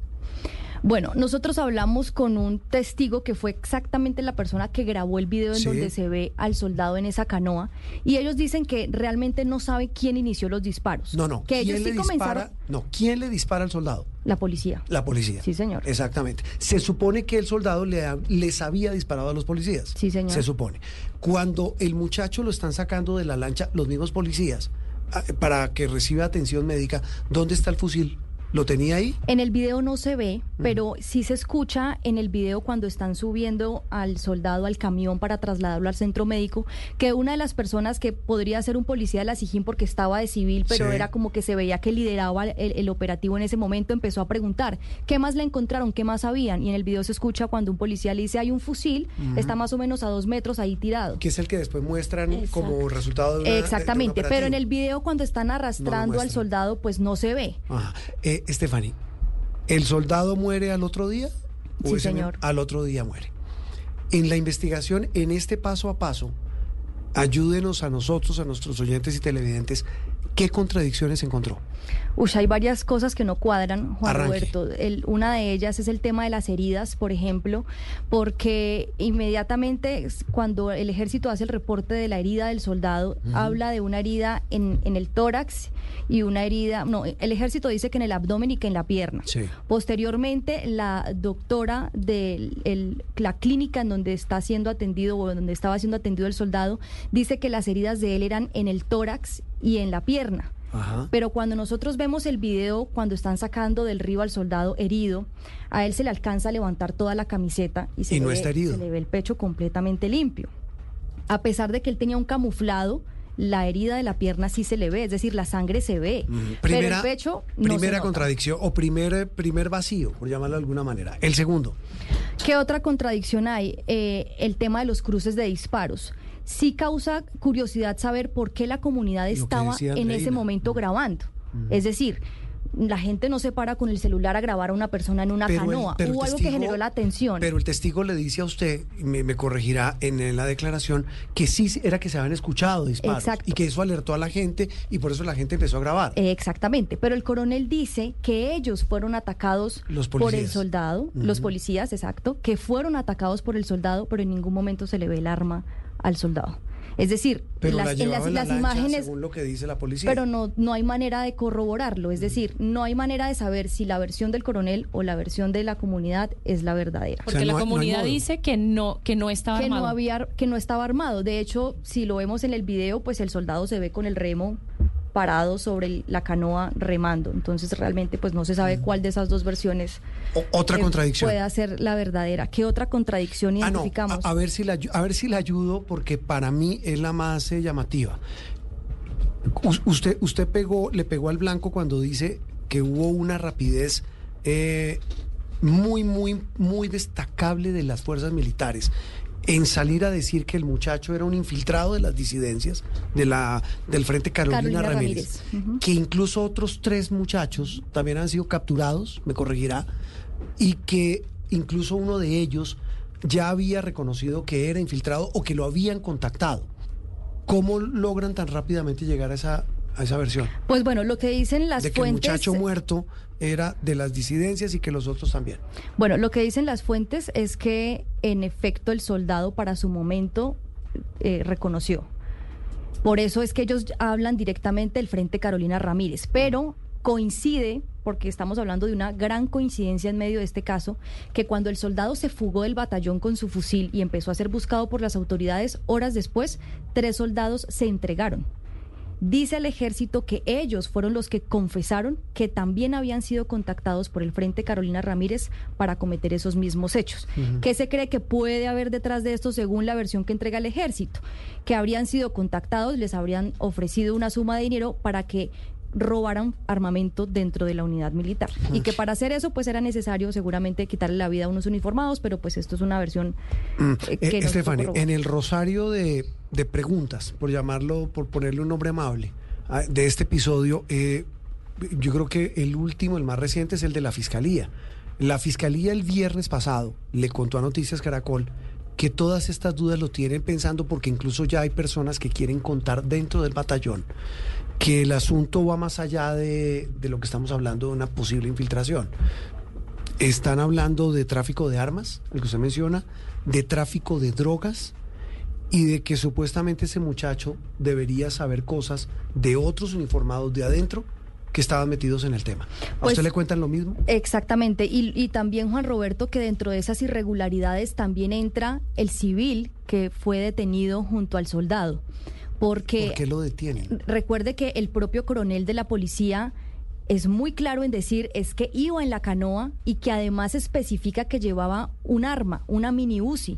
Y dice el coronel que según la versión que le entregan a él los uniformados que participaron en ese operativo, ese civil, que en realidad es un líder indígena de la región, Sí. tiró el arma al río, se lanzó y huyó. Pero porque Y que lo- después fue capturado ¿Y por qué lo dejan libre? y fue quedado en libertad. Y hoy la fiscalía tiene acceso a, a estos tres soldados, o sea, la fisca- fiscalía está investigando y tiene acceso a estos tres soldados que dijeron que también eran infiltrados. Exactamente, este proceso Sí. no lo está Sí. llevando la justicia penal militar, Sino la fiscalía. sino la fiscalía directamente porque los delitos que a ellos eh, les imputarían sería rebelión y concierto para delinquir, entonces digamos Mm. que Ok. tira un poco más para el lado de la justicia ordinaria. Este, Stephanie, con el rigor y con la seriedad que la caracteriza, con lo que ha hecho usted en esta investigación, eh, pero pues tratando de buscar respuestas, ¿a usted qué le dicen sus fuentes adentro de las fuerzas militares? Pues Juan Roberto, yo sí creo que es algo mucho más grande que hay detrás de. Mm. Lo que sí tengo muy claro es que les convenía que el soldado muriera. Es un muerto que le servía a todos. Exactamente. Y no, y creo que por, por, por el panorama que hay más allá de si el soldado fue o no responsable de haberlos asesinado, porque esto tampoco lo sabemos, no sabemos el ejército qué evidencias tiene de que en efecto ese soldado habría asesinado a los otros militares, no lo sabemos. Ah, bueno, esa sí sería, con todo respeto, la tapa de la olla. Tampoco está claro que este muchacho fue el que mató a los otros. No sabemos qué evidencias hay. En este momento se están haciendo las pruebas de balística, pero no sabemos internamente en el batallón si en efecto ¿Sabe, que fue el, en esa sí me militar. corcha porque esa yo no la había pensado? Claro, sí, es que sí, si la versión que se conocía de esos hechos solamente es de los militares del batallón, que en este momento podrían estar en entredicho, digamos, por estas nuevas versiones, pues mm, habría que dudar de ello también. Eh, Stephanie, el que, la, el que la investigación de todo este embrollo lo tenga la fiscalía y no la justicia penal militar, ¿qué implica? Yo lo veo personalmente, Juan Roberto, como un beneficio. ¿Por qué? Porque siento que pues la, la justicia penal militar está liderada por militares, por jueces militares, por, fue- por fiscales militares. Creo que sí le da un plus que la justicia ordinaria esté asumiendo esta investigación De desde un punto mucho Mm. más crítico. Sí, Sí, y ahí viene otro tema importante. Eh, la fiscalía rastrea, ¿la dejan entrar al batallón, la dejan entrar a investigar? En este caso sí, Juan Roberto, eh, nosotros hemos estado hablando precisamente con la justicia penal militar que ya quedó exenta, digamos, dentro de... este- Ellos van a seguir haciendo igual sus ve- investigaciones internas, pero eh, la Fiscalía General va a liderar esa investigación igual. Pero lo que ellos nos cuentan es que en efecto, por estar supuestamente involucrados con las disidencias de las FARC, pues automáticamente tienen la autonomía para ellos poder hacer esa investigación. Mm. El, la familia del muchacho, me quiero devolver, usted habló Mm. largo con la familia del muchacho. Ellos, por supuesto, dicen, mire, pues nos extraña eso porque él soñaba con ser militar, él no era un infiltrado. ¿Ellos qué dicen de ese muchacho? In- Incluso entiendo que me corregirá, eso me lo contó usted y lo contó en su nota, que ellos aseguran que el muchacho les había dicho, mire, me tienen sometido a un infierno. Pues Juan Roberto, eso sí nos lo dijeron fuera de, de la entrevista, lo dijo la mamá puntualmente. Ella dice que dentro de esa última conversación que tuvo con su hijo, ella dice que él le mandó un audio llorando, en donde él le dice, mamá, aquí me están haciendo la vida imposible, estoy aburrido, que es lo único que ella sabe. Ella dice que después de ese momento no pudo volver a contactarse con él. Cuando nosotros hablamos ya en la entrevista con la hermana, ella dice que cuando la mamá le expresó esa preocupación, ella también habló con el hermano eh, y ella dice pues que ya para su conversación con él, el hermano ya no le dijo nada como al respecto.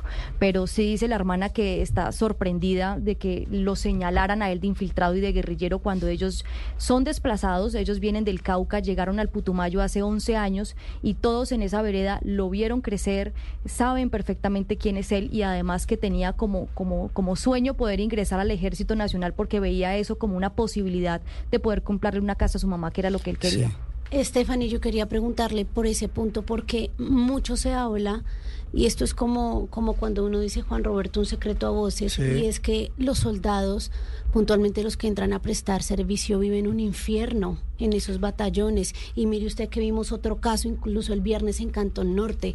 ¿Será que de pronto, qué le dicen a usted sobre la posibilidad de que el- los malos tratos, las malas condiciones estén en un punto pues tan fuerte que estos muchachos tienen.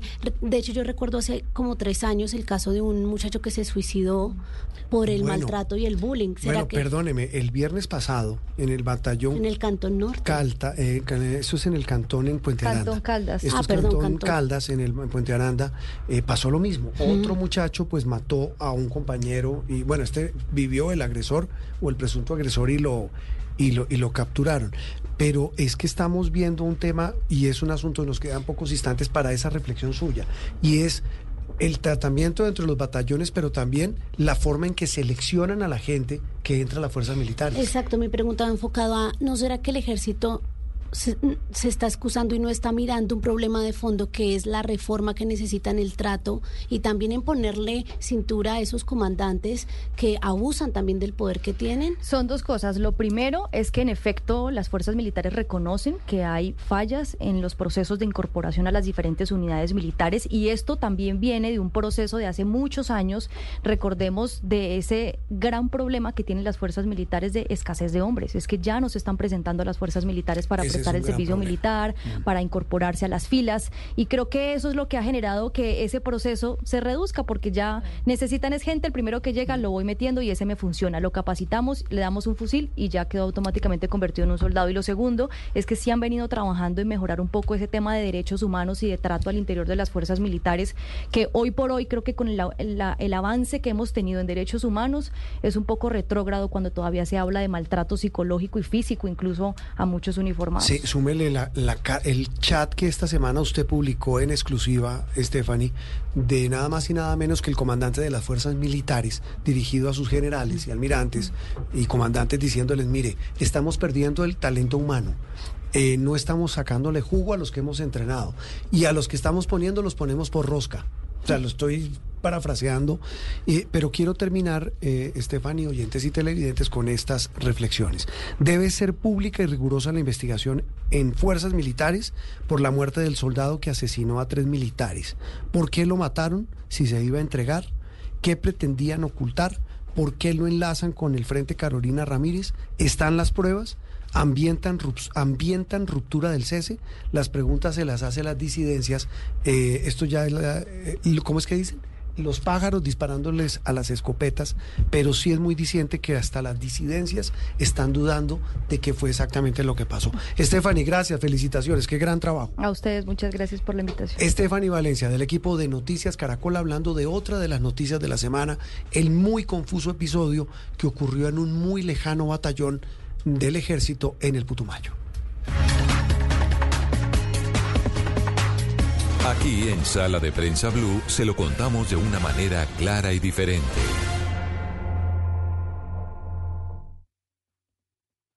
Estás escuchando Blue Radio. Mediodía, y porque lo mereces todo, mereces un almuerzo en familia con la tranquilidad financiera que te brinda El Popular. Hoy se puede, siempre se puede.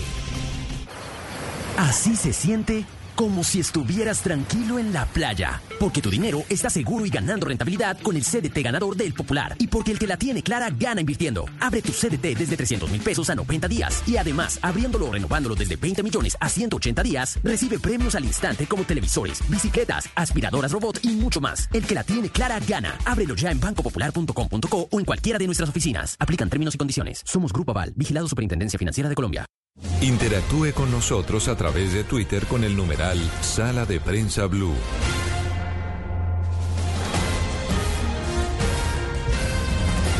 Estamos de regreso en la parte final de Sala de Prensa Blue. Una mañana que se ha pasado volando. volando. ¿Cierto? Pero eh, nos decían que muy fatalistas. Eh, yo no sé si fatalistas, pero es que los temas no son, no son amables. Pero venga, Juan Roberto, tenemos comentarios en redes de gente que, por ejemplo, no conocía detalles del caso del soldado que Estefania nos acaba de desglosar súper bien. Que los hemos, que los, los divulgamos durante toda la semana. Exactamente. En las Pero aquí los condensamos. Los condensamos. Sí, Y también comentarios de gente que no entendía el rollo con, Ecopetra, con Ecopetrol. Y Los mira, condensamos. Los condensamos. Eso suena, suena químico. Y también la explicación de físico? Ecopetrol muy, muy, muy, muy rápida y muy aterrizada que tuvimos. Sí. Entonces, pues no es fatalista, sino es explicativo el tema. Sí, lo, lo más cercano, tratando de tener los diferentes puntos de vista, como también los queremos tener hoy sobre dos temas internacionales que pues han marcado la agenda de esta semana. El primero de ellos, eh, eso que pasó en Gaza, este, esta, eso fue el jueves, miércoles, para más ser El, jueves. mi- el mar.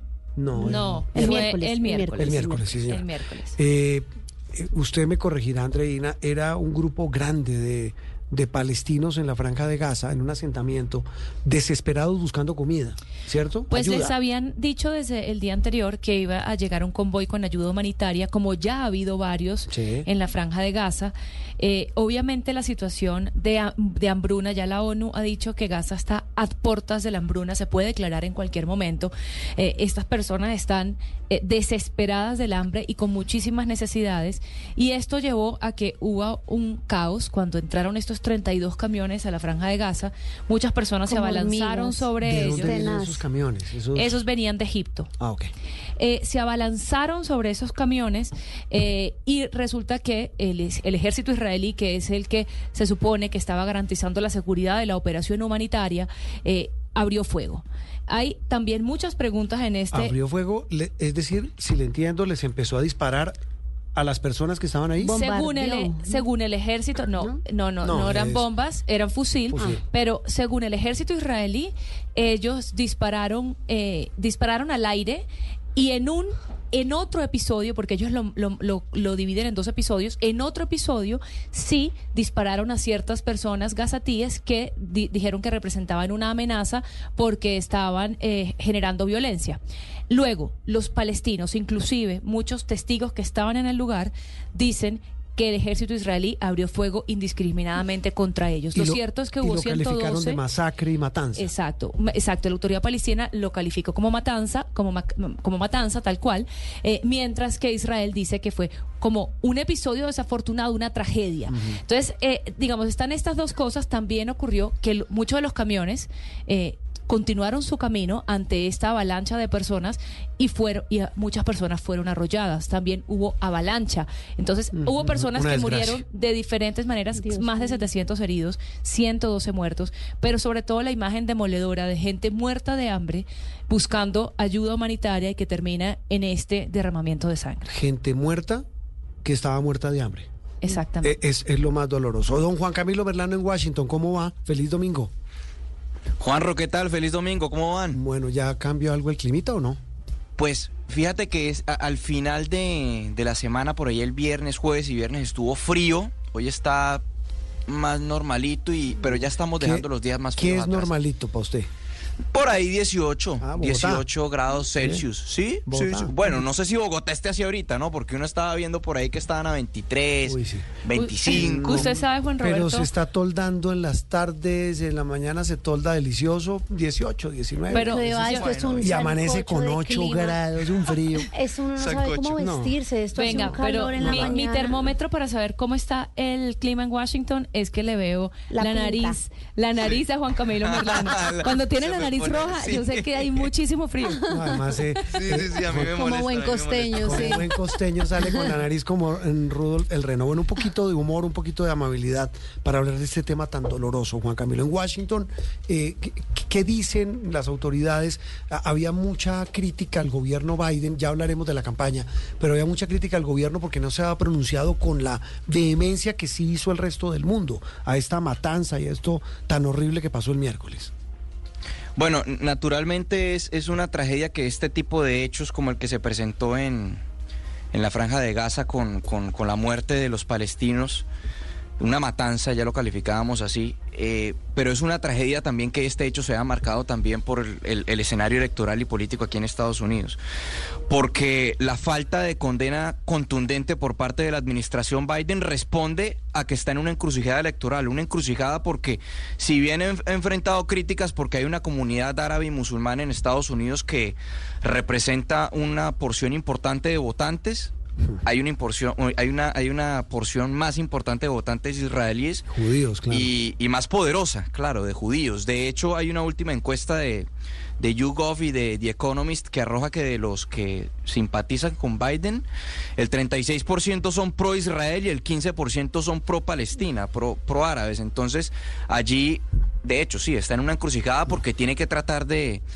De, De de tener- comulgar de con esta conten- realidad. Es- de tener contento a todo el mundo, sí. De tener concepto- contento a los dos. Pero sí es un hecho que, que ya, ya es una cuestión insostenible y ya la administración no sabe cómo lidiar con la presión porque naturalmente Israel ha tenido una respuesta totalmente desproporcionada y son los palestinos civiles los que están sufriendo más por cuenta por cuenta de lo que ha sido la arremetida de Israel. Y la postura de Estados Unidos no ha sido para nada positiva, ni siquiera en, en Naciones Unidas han podido llegar a un acuerdo para sencillamente aprobar una resolución o una declaración que condene lo que está, lo que está haciendo Israel en la franja de Gaza. Pero Juan Camilo, entonces si le entiendo, ya como esto pasó a, a otros términos y es totalmente desproporcionado, ¿no será que la estrategia Biden del silencio para mantener contentos a los dos lados le puede salir en últimas mal a nivel electoral? Sí, claro. Claro que le puede claro que puede salir mal porque esto no solamente es la, la- la comunidad árabe, sino que ya se está extendiendo a las minorías y al progresismo que fueron los que los que a fin de cuentas ayudaron a Biden a ser elegido en la en la elección del 2020. Entonces, esto va a tener coletazos más allá de la comunidad árabe y musulmana en los Estados Unidos. Eh, francamente, pues ahora lo que se está hablando es que van a tratar de, de que se logre firmar un cese al fuego en las próximas semanas, pero por ejemplo Biden quería presentar para esta semana que ya inicia, porque el jueves es el, Sí. el, el tradicional discurso del Estado de la Unión y Biden lo que quería hacer era sacar pecho diciendo que ya se había logrado un cese al fuego, que Israel está en una condición de seguridad y que los palestinos ya estaban recibiendo mayor ayuda humanitaria allí en la franja de Gaza. Eso no se va a poder. Mm. Y, y esto, to- todo esto, mire, es que usted lo dice, todo está íntimamente ligado eh, al famoso supermartes que viene este martes. Sí, este martes, Este, este martes. martes. ¿Qué es, qué, qué es el supermartes? Bueno, 16 estados que se juegan, son 871 delegados en lo, en lo que tiene que ver con, porque digamos que estamos en la etapa de Que son can- prima- el- primarias. Sí, primarias, Eh, primarias. ¿de los dos partidos? Buscan de los dos partidos, sí señor, aunque ya, ya seas por, por descontado que Biden, y bueno, también se da por No, descontado pues. que Trump va a ser Sí el- se da por descontado, Nikki. Haley no tiene nada de oportunidad. Ella, ella va a aguantar, ella va a aguantar, pero yo no creo que aguante más allá de- del supermartes. Es decir, ella, ella le está apostando a ver si los casos judiciales en contra de Trump logran afectarlo de alguna manera, logran cambiar allí la, la, la balanza, pero, pero por ejemplo el principal donante de, de, de Nikki Haley, quien de hecho había, siempre ha sido un donante eh, de- del sector republicano, quien ha tratado de apostarle a Tru- en contra de Trump, ya dijo que no le iba a seguir No, dando pues, plata. Entonces esto es, Creo que esto es una no- carrera... No se, sí, no se necesita mucho olfato, ¿no? Como para Ajá, decir, no, le más, no voto más mi platica.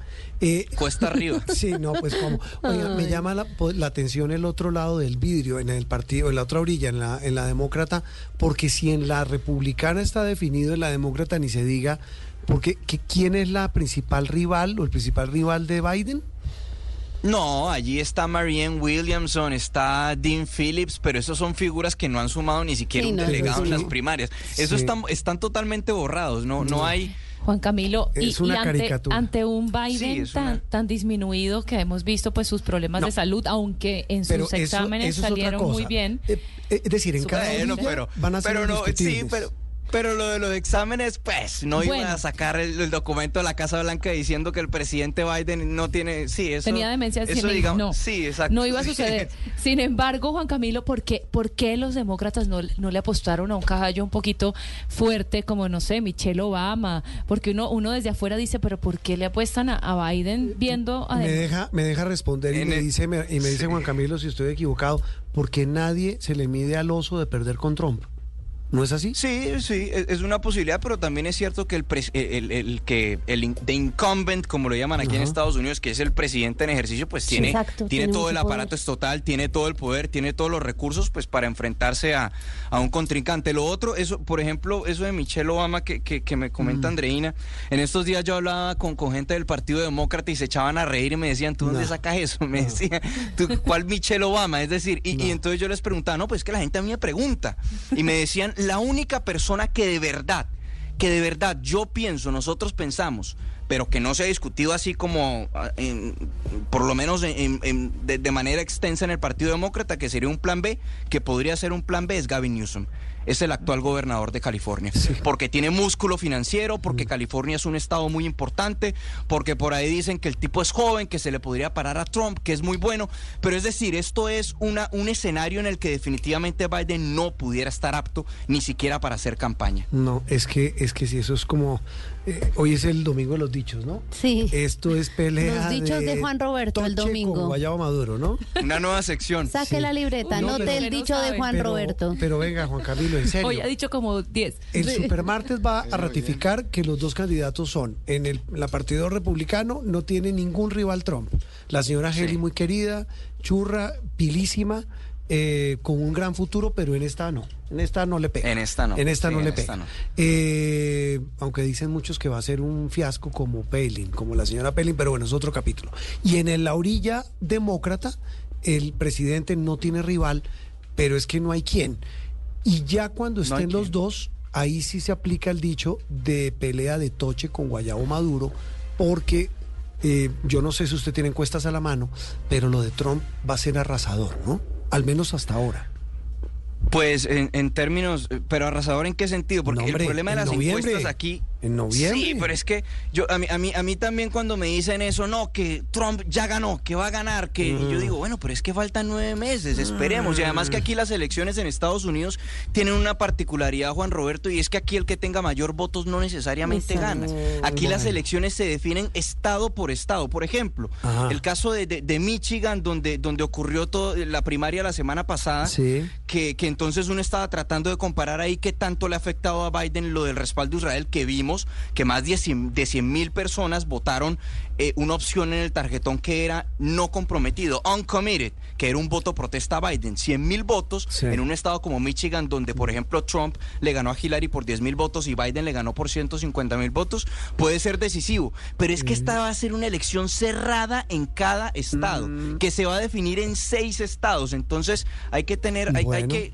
Yo no creo que vaya a ser tan amplio, Bueno, yo creo que va a de- ser cerrado. Deme esperanzas de que vamos a tener unas elecciones con expectativa. Yo, la verdad, yo leyendo lo que leo, veo lo que veo, pues lo que uno desde aquí observa y lee y le cuentan Juan Camilo, pues es otra cosa, que lo ven ya como muy cocinado, pero ojalá sea como usted dice, porque qué jartera de aquí a noviembre, eh, hablando de unas elecciones ya tan decididas, pero si no, van a ser apasionantes. pero usted se Ah, imagina. otra Sí. cosa, eh, Juan Camilo, ¿van a ser tan cerradas como las de hace ocho años, cuando ganó Trump?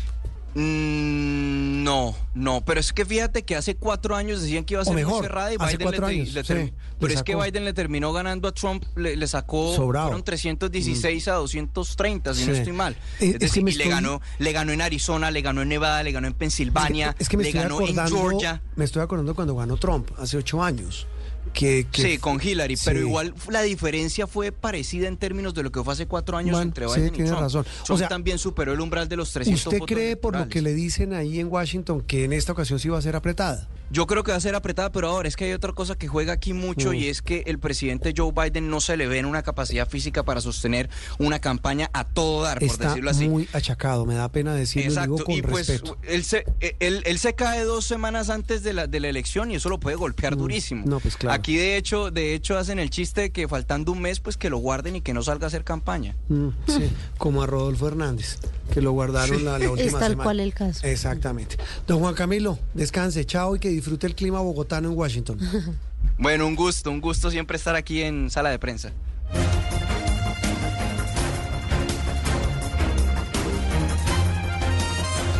Opinión, análisis y mucho más aquí en Sala de Prensa Blue.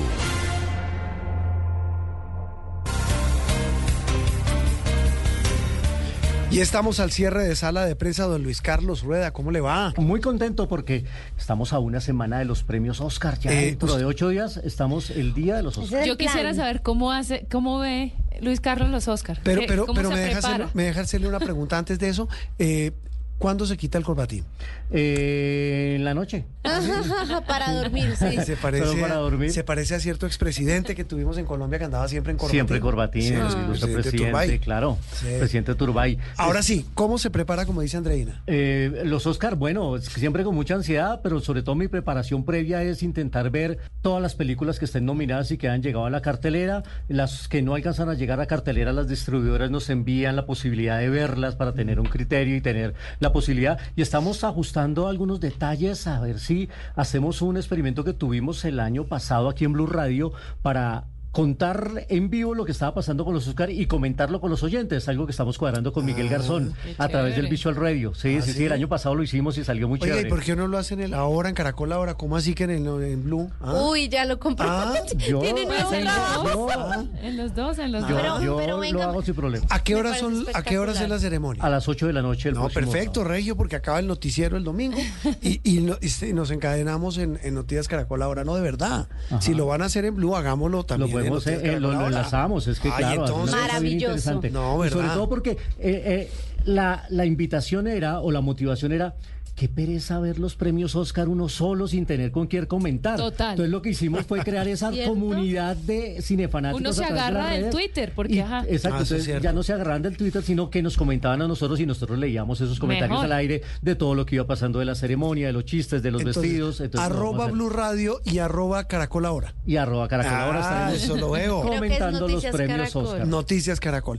Bueno, don Luis Car, pero, pero en orden, ya, ya hablamos de los Oscar. Sí, señor. Eh, hablemos primero de películas eh, que son para usted sensación en estos días, en este fin de semana. Hay una que me gusta mucho y que quiero recomendar porque vale la pena apreciar esta genialidad española que se llama Mi amigo robot. Está nominada al premio Oscar en la categoría de mejor película animada. ¿Tiene chance?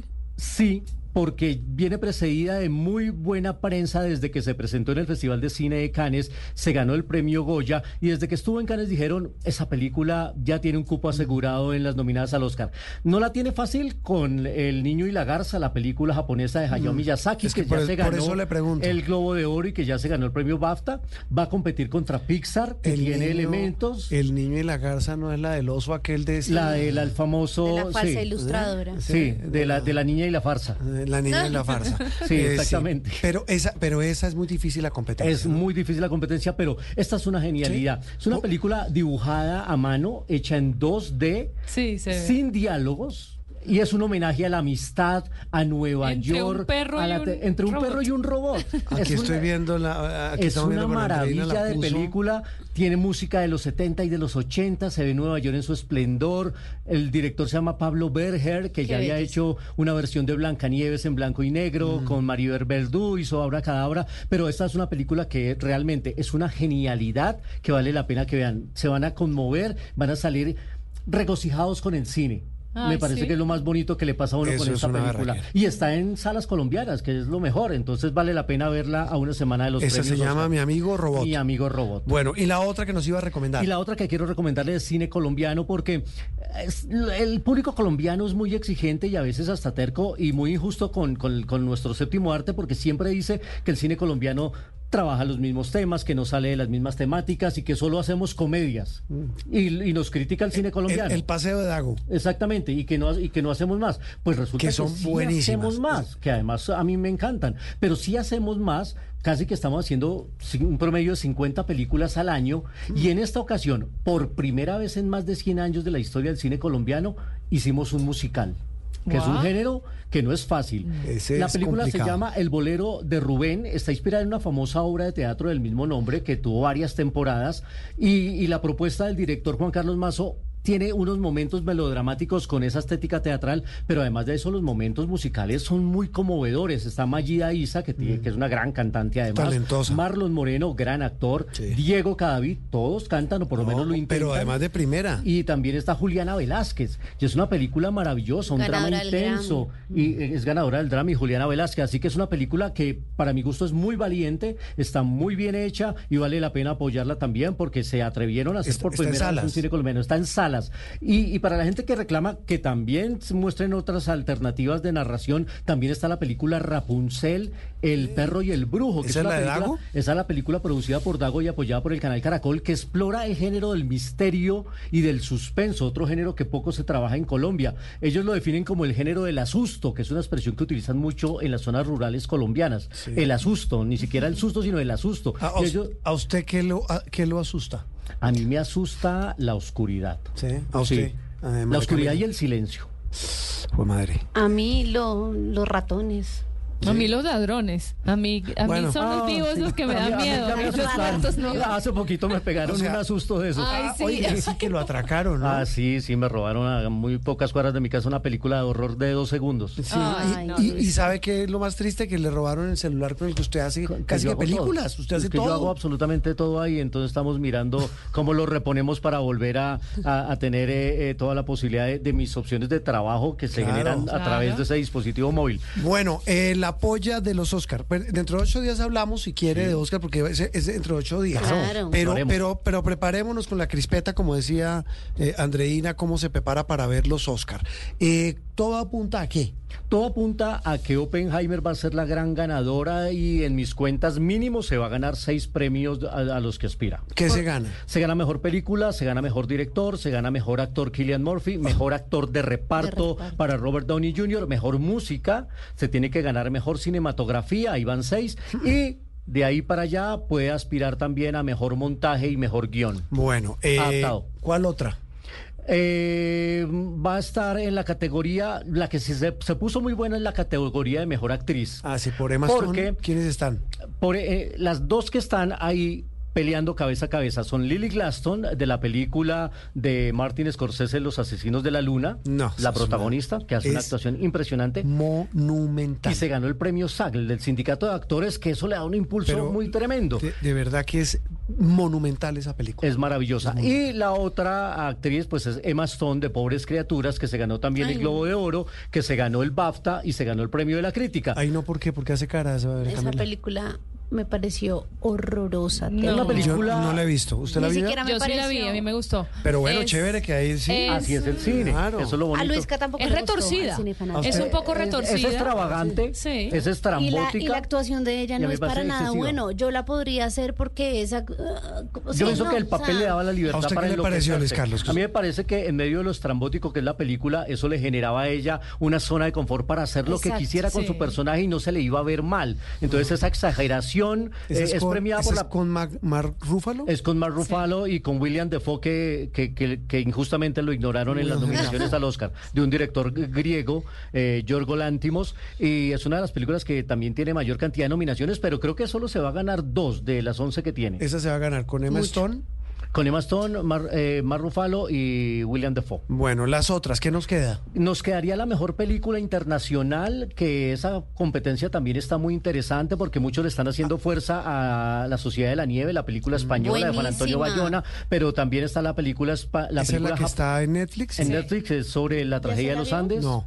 Véala. Por No. favor. Se le hemos recomendado por ahí Tiene una tres semana. programas. No. Pero Tiene una no, semana pero para se verla. lo prometo que no se arrepiente. No, es que no sé, a mí el ¿La tema- tragedia? No, sí, no sé. No, no. a O lo de comer. No sé, ¿sabe por qué? No, no, no. sí, no, pero hay no gente sé. que no la ha visto por sí, eso. es que el tema Pero no sé, a eso es un tema que es simplemente en la película una anécdota de la película. Mm, Sí, pero sí, no, sí. él No, me dice pero que yo es sí- yo sí maravillosa, creo que es muy buena. Que, que en la película se ve bastante el tema. Sí, Lo bueno. tratan, pero no se ve. Y también, eh, pero ahí la, la- la- la gran fuerte y competidora en esta categoría internacional es una cinta que llegó la semana pasada a Colombia, que las invito a que la vean, se llama Zona de Interés. Una película británica, pero que está hablada en alemán porque tiene que ver con la Segunda Guerra Mundial. La historia de un comandante nazi que intenta vivir la normalidad de su familia, de su vida en familia, o su esposa, sus hijos, todo tranquilo, pero su casa queda al lado del campo de concentración que dirige. Le, le hago una propuesta a usted, Luis Carlos, porque se nos acabó el tiempo. Sí, Dentro de ocho días, Dios Claro. mediante, si Dios nos la presta, eh, traigamos la música, la las bandas Las sonoras. bandas sonoras, además las Eh, canciones que están interesantísimas. Son una berraquera. Eh, eh, ¿Algunos apartes de las películas? Sí, también. Eh, como, como lo más jugoso de cada una, porque yo creo que eso sí nos ambienta para nuestro gran especial ¿Qué de la noche en Noticias Caracol ahora y en Blue Radio. Así estaremos porque de paso el le cine puede nos dar mueve. celular para que haga Sí, la transmisión. pero sabe que sí, hay que, hay que hacer una vaca. Hay que hacer una vaca. Luis Car, gracias, nos vemos. Muchísimas gracias. Nos vemos en el cine y nos vemos acá. Y nos vemos aquí en sala de prensa. Y nosotros nos vemos dentro de ocho días aquí en Sala de Prensa Blue. Continúe con la programación habitual de Blue Radio y de Noticias Caracol ahora.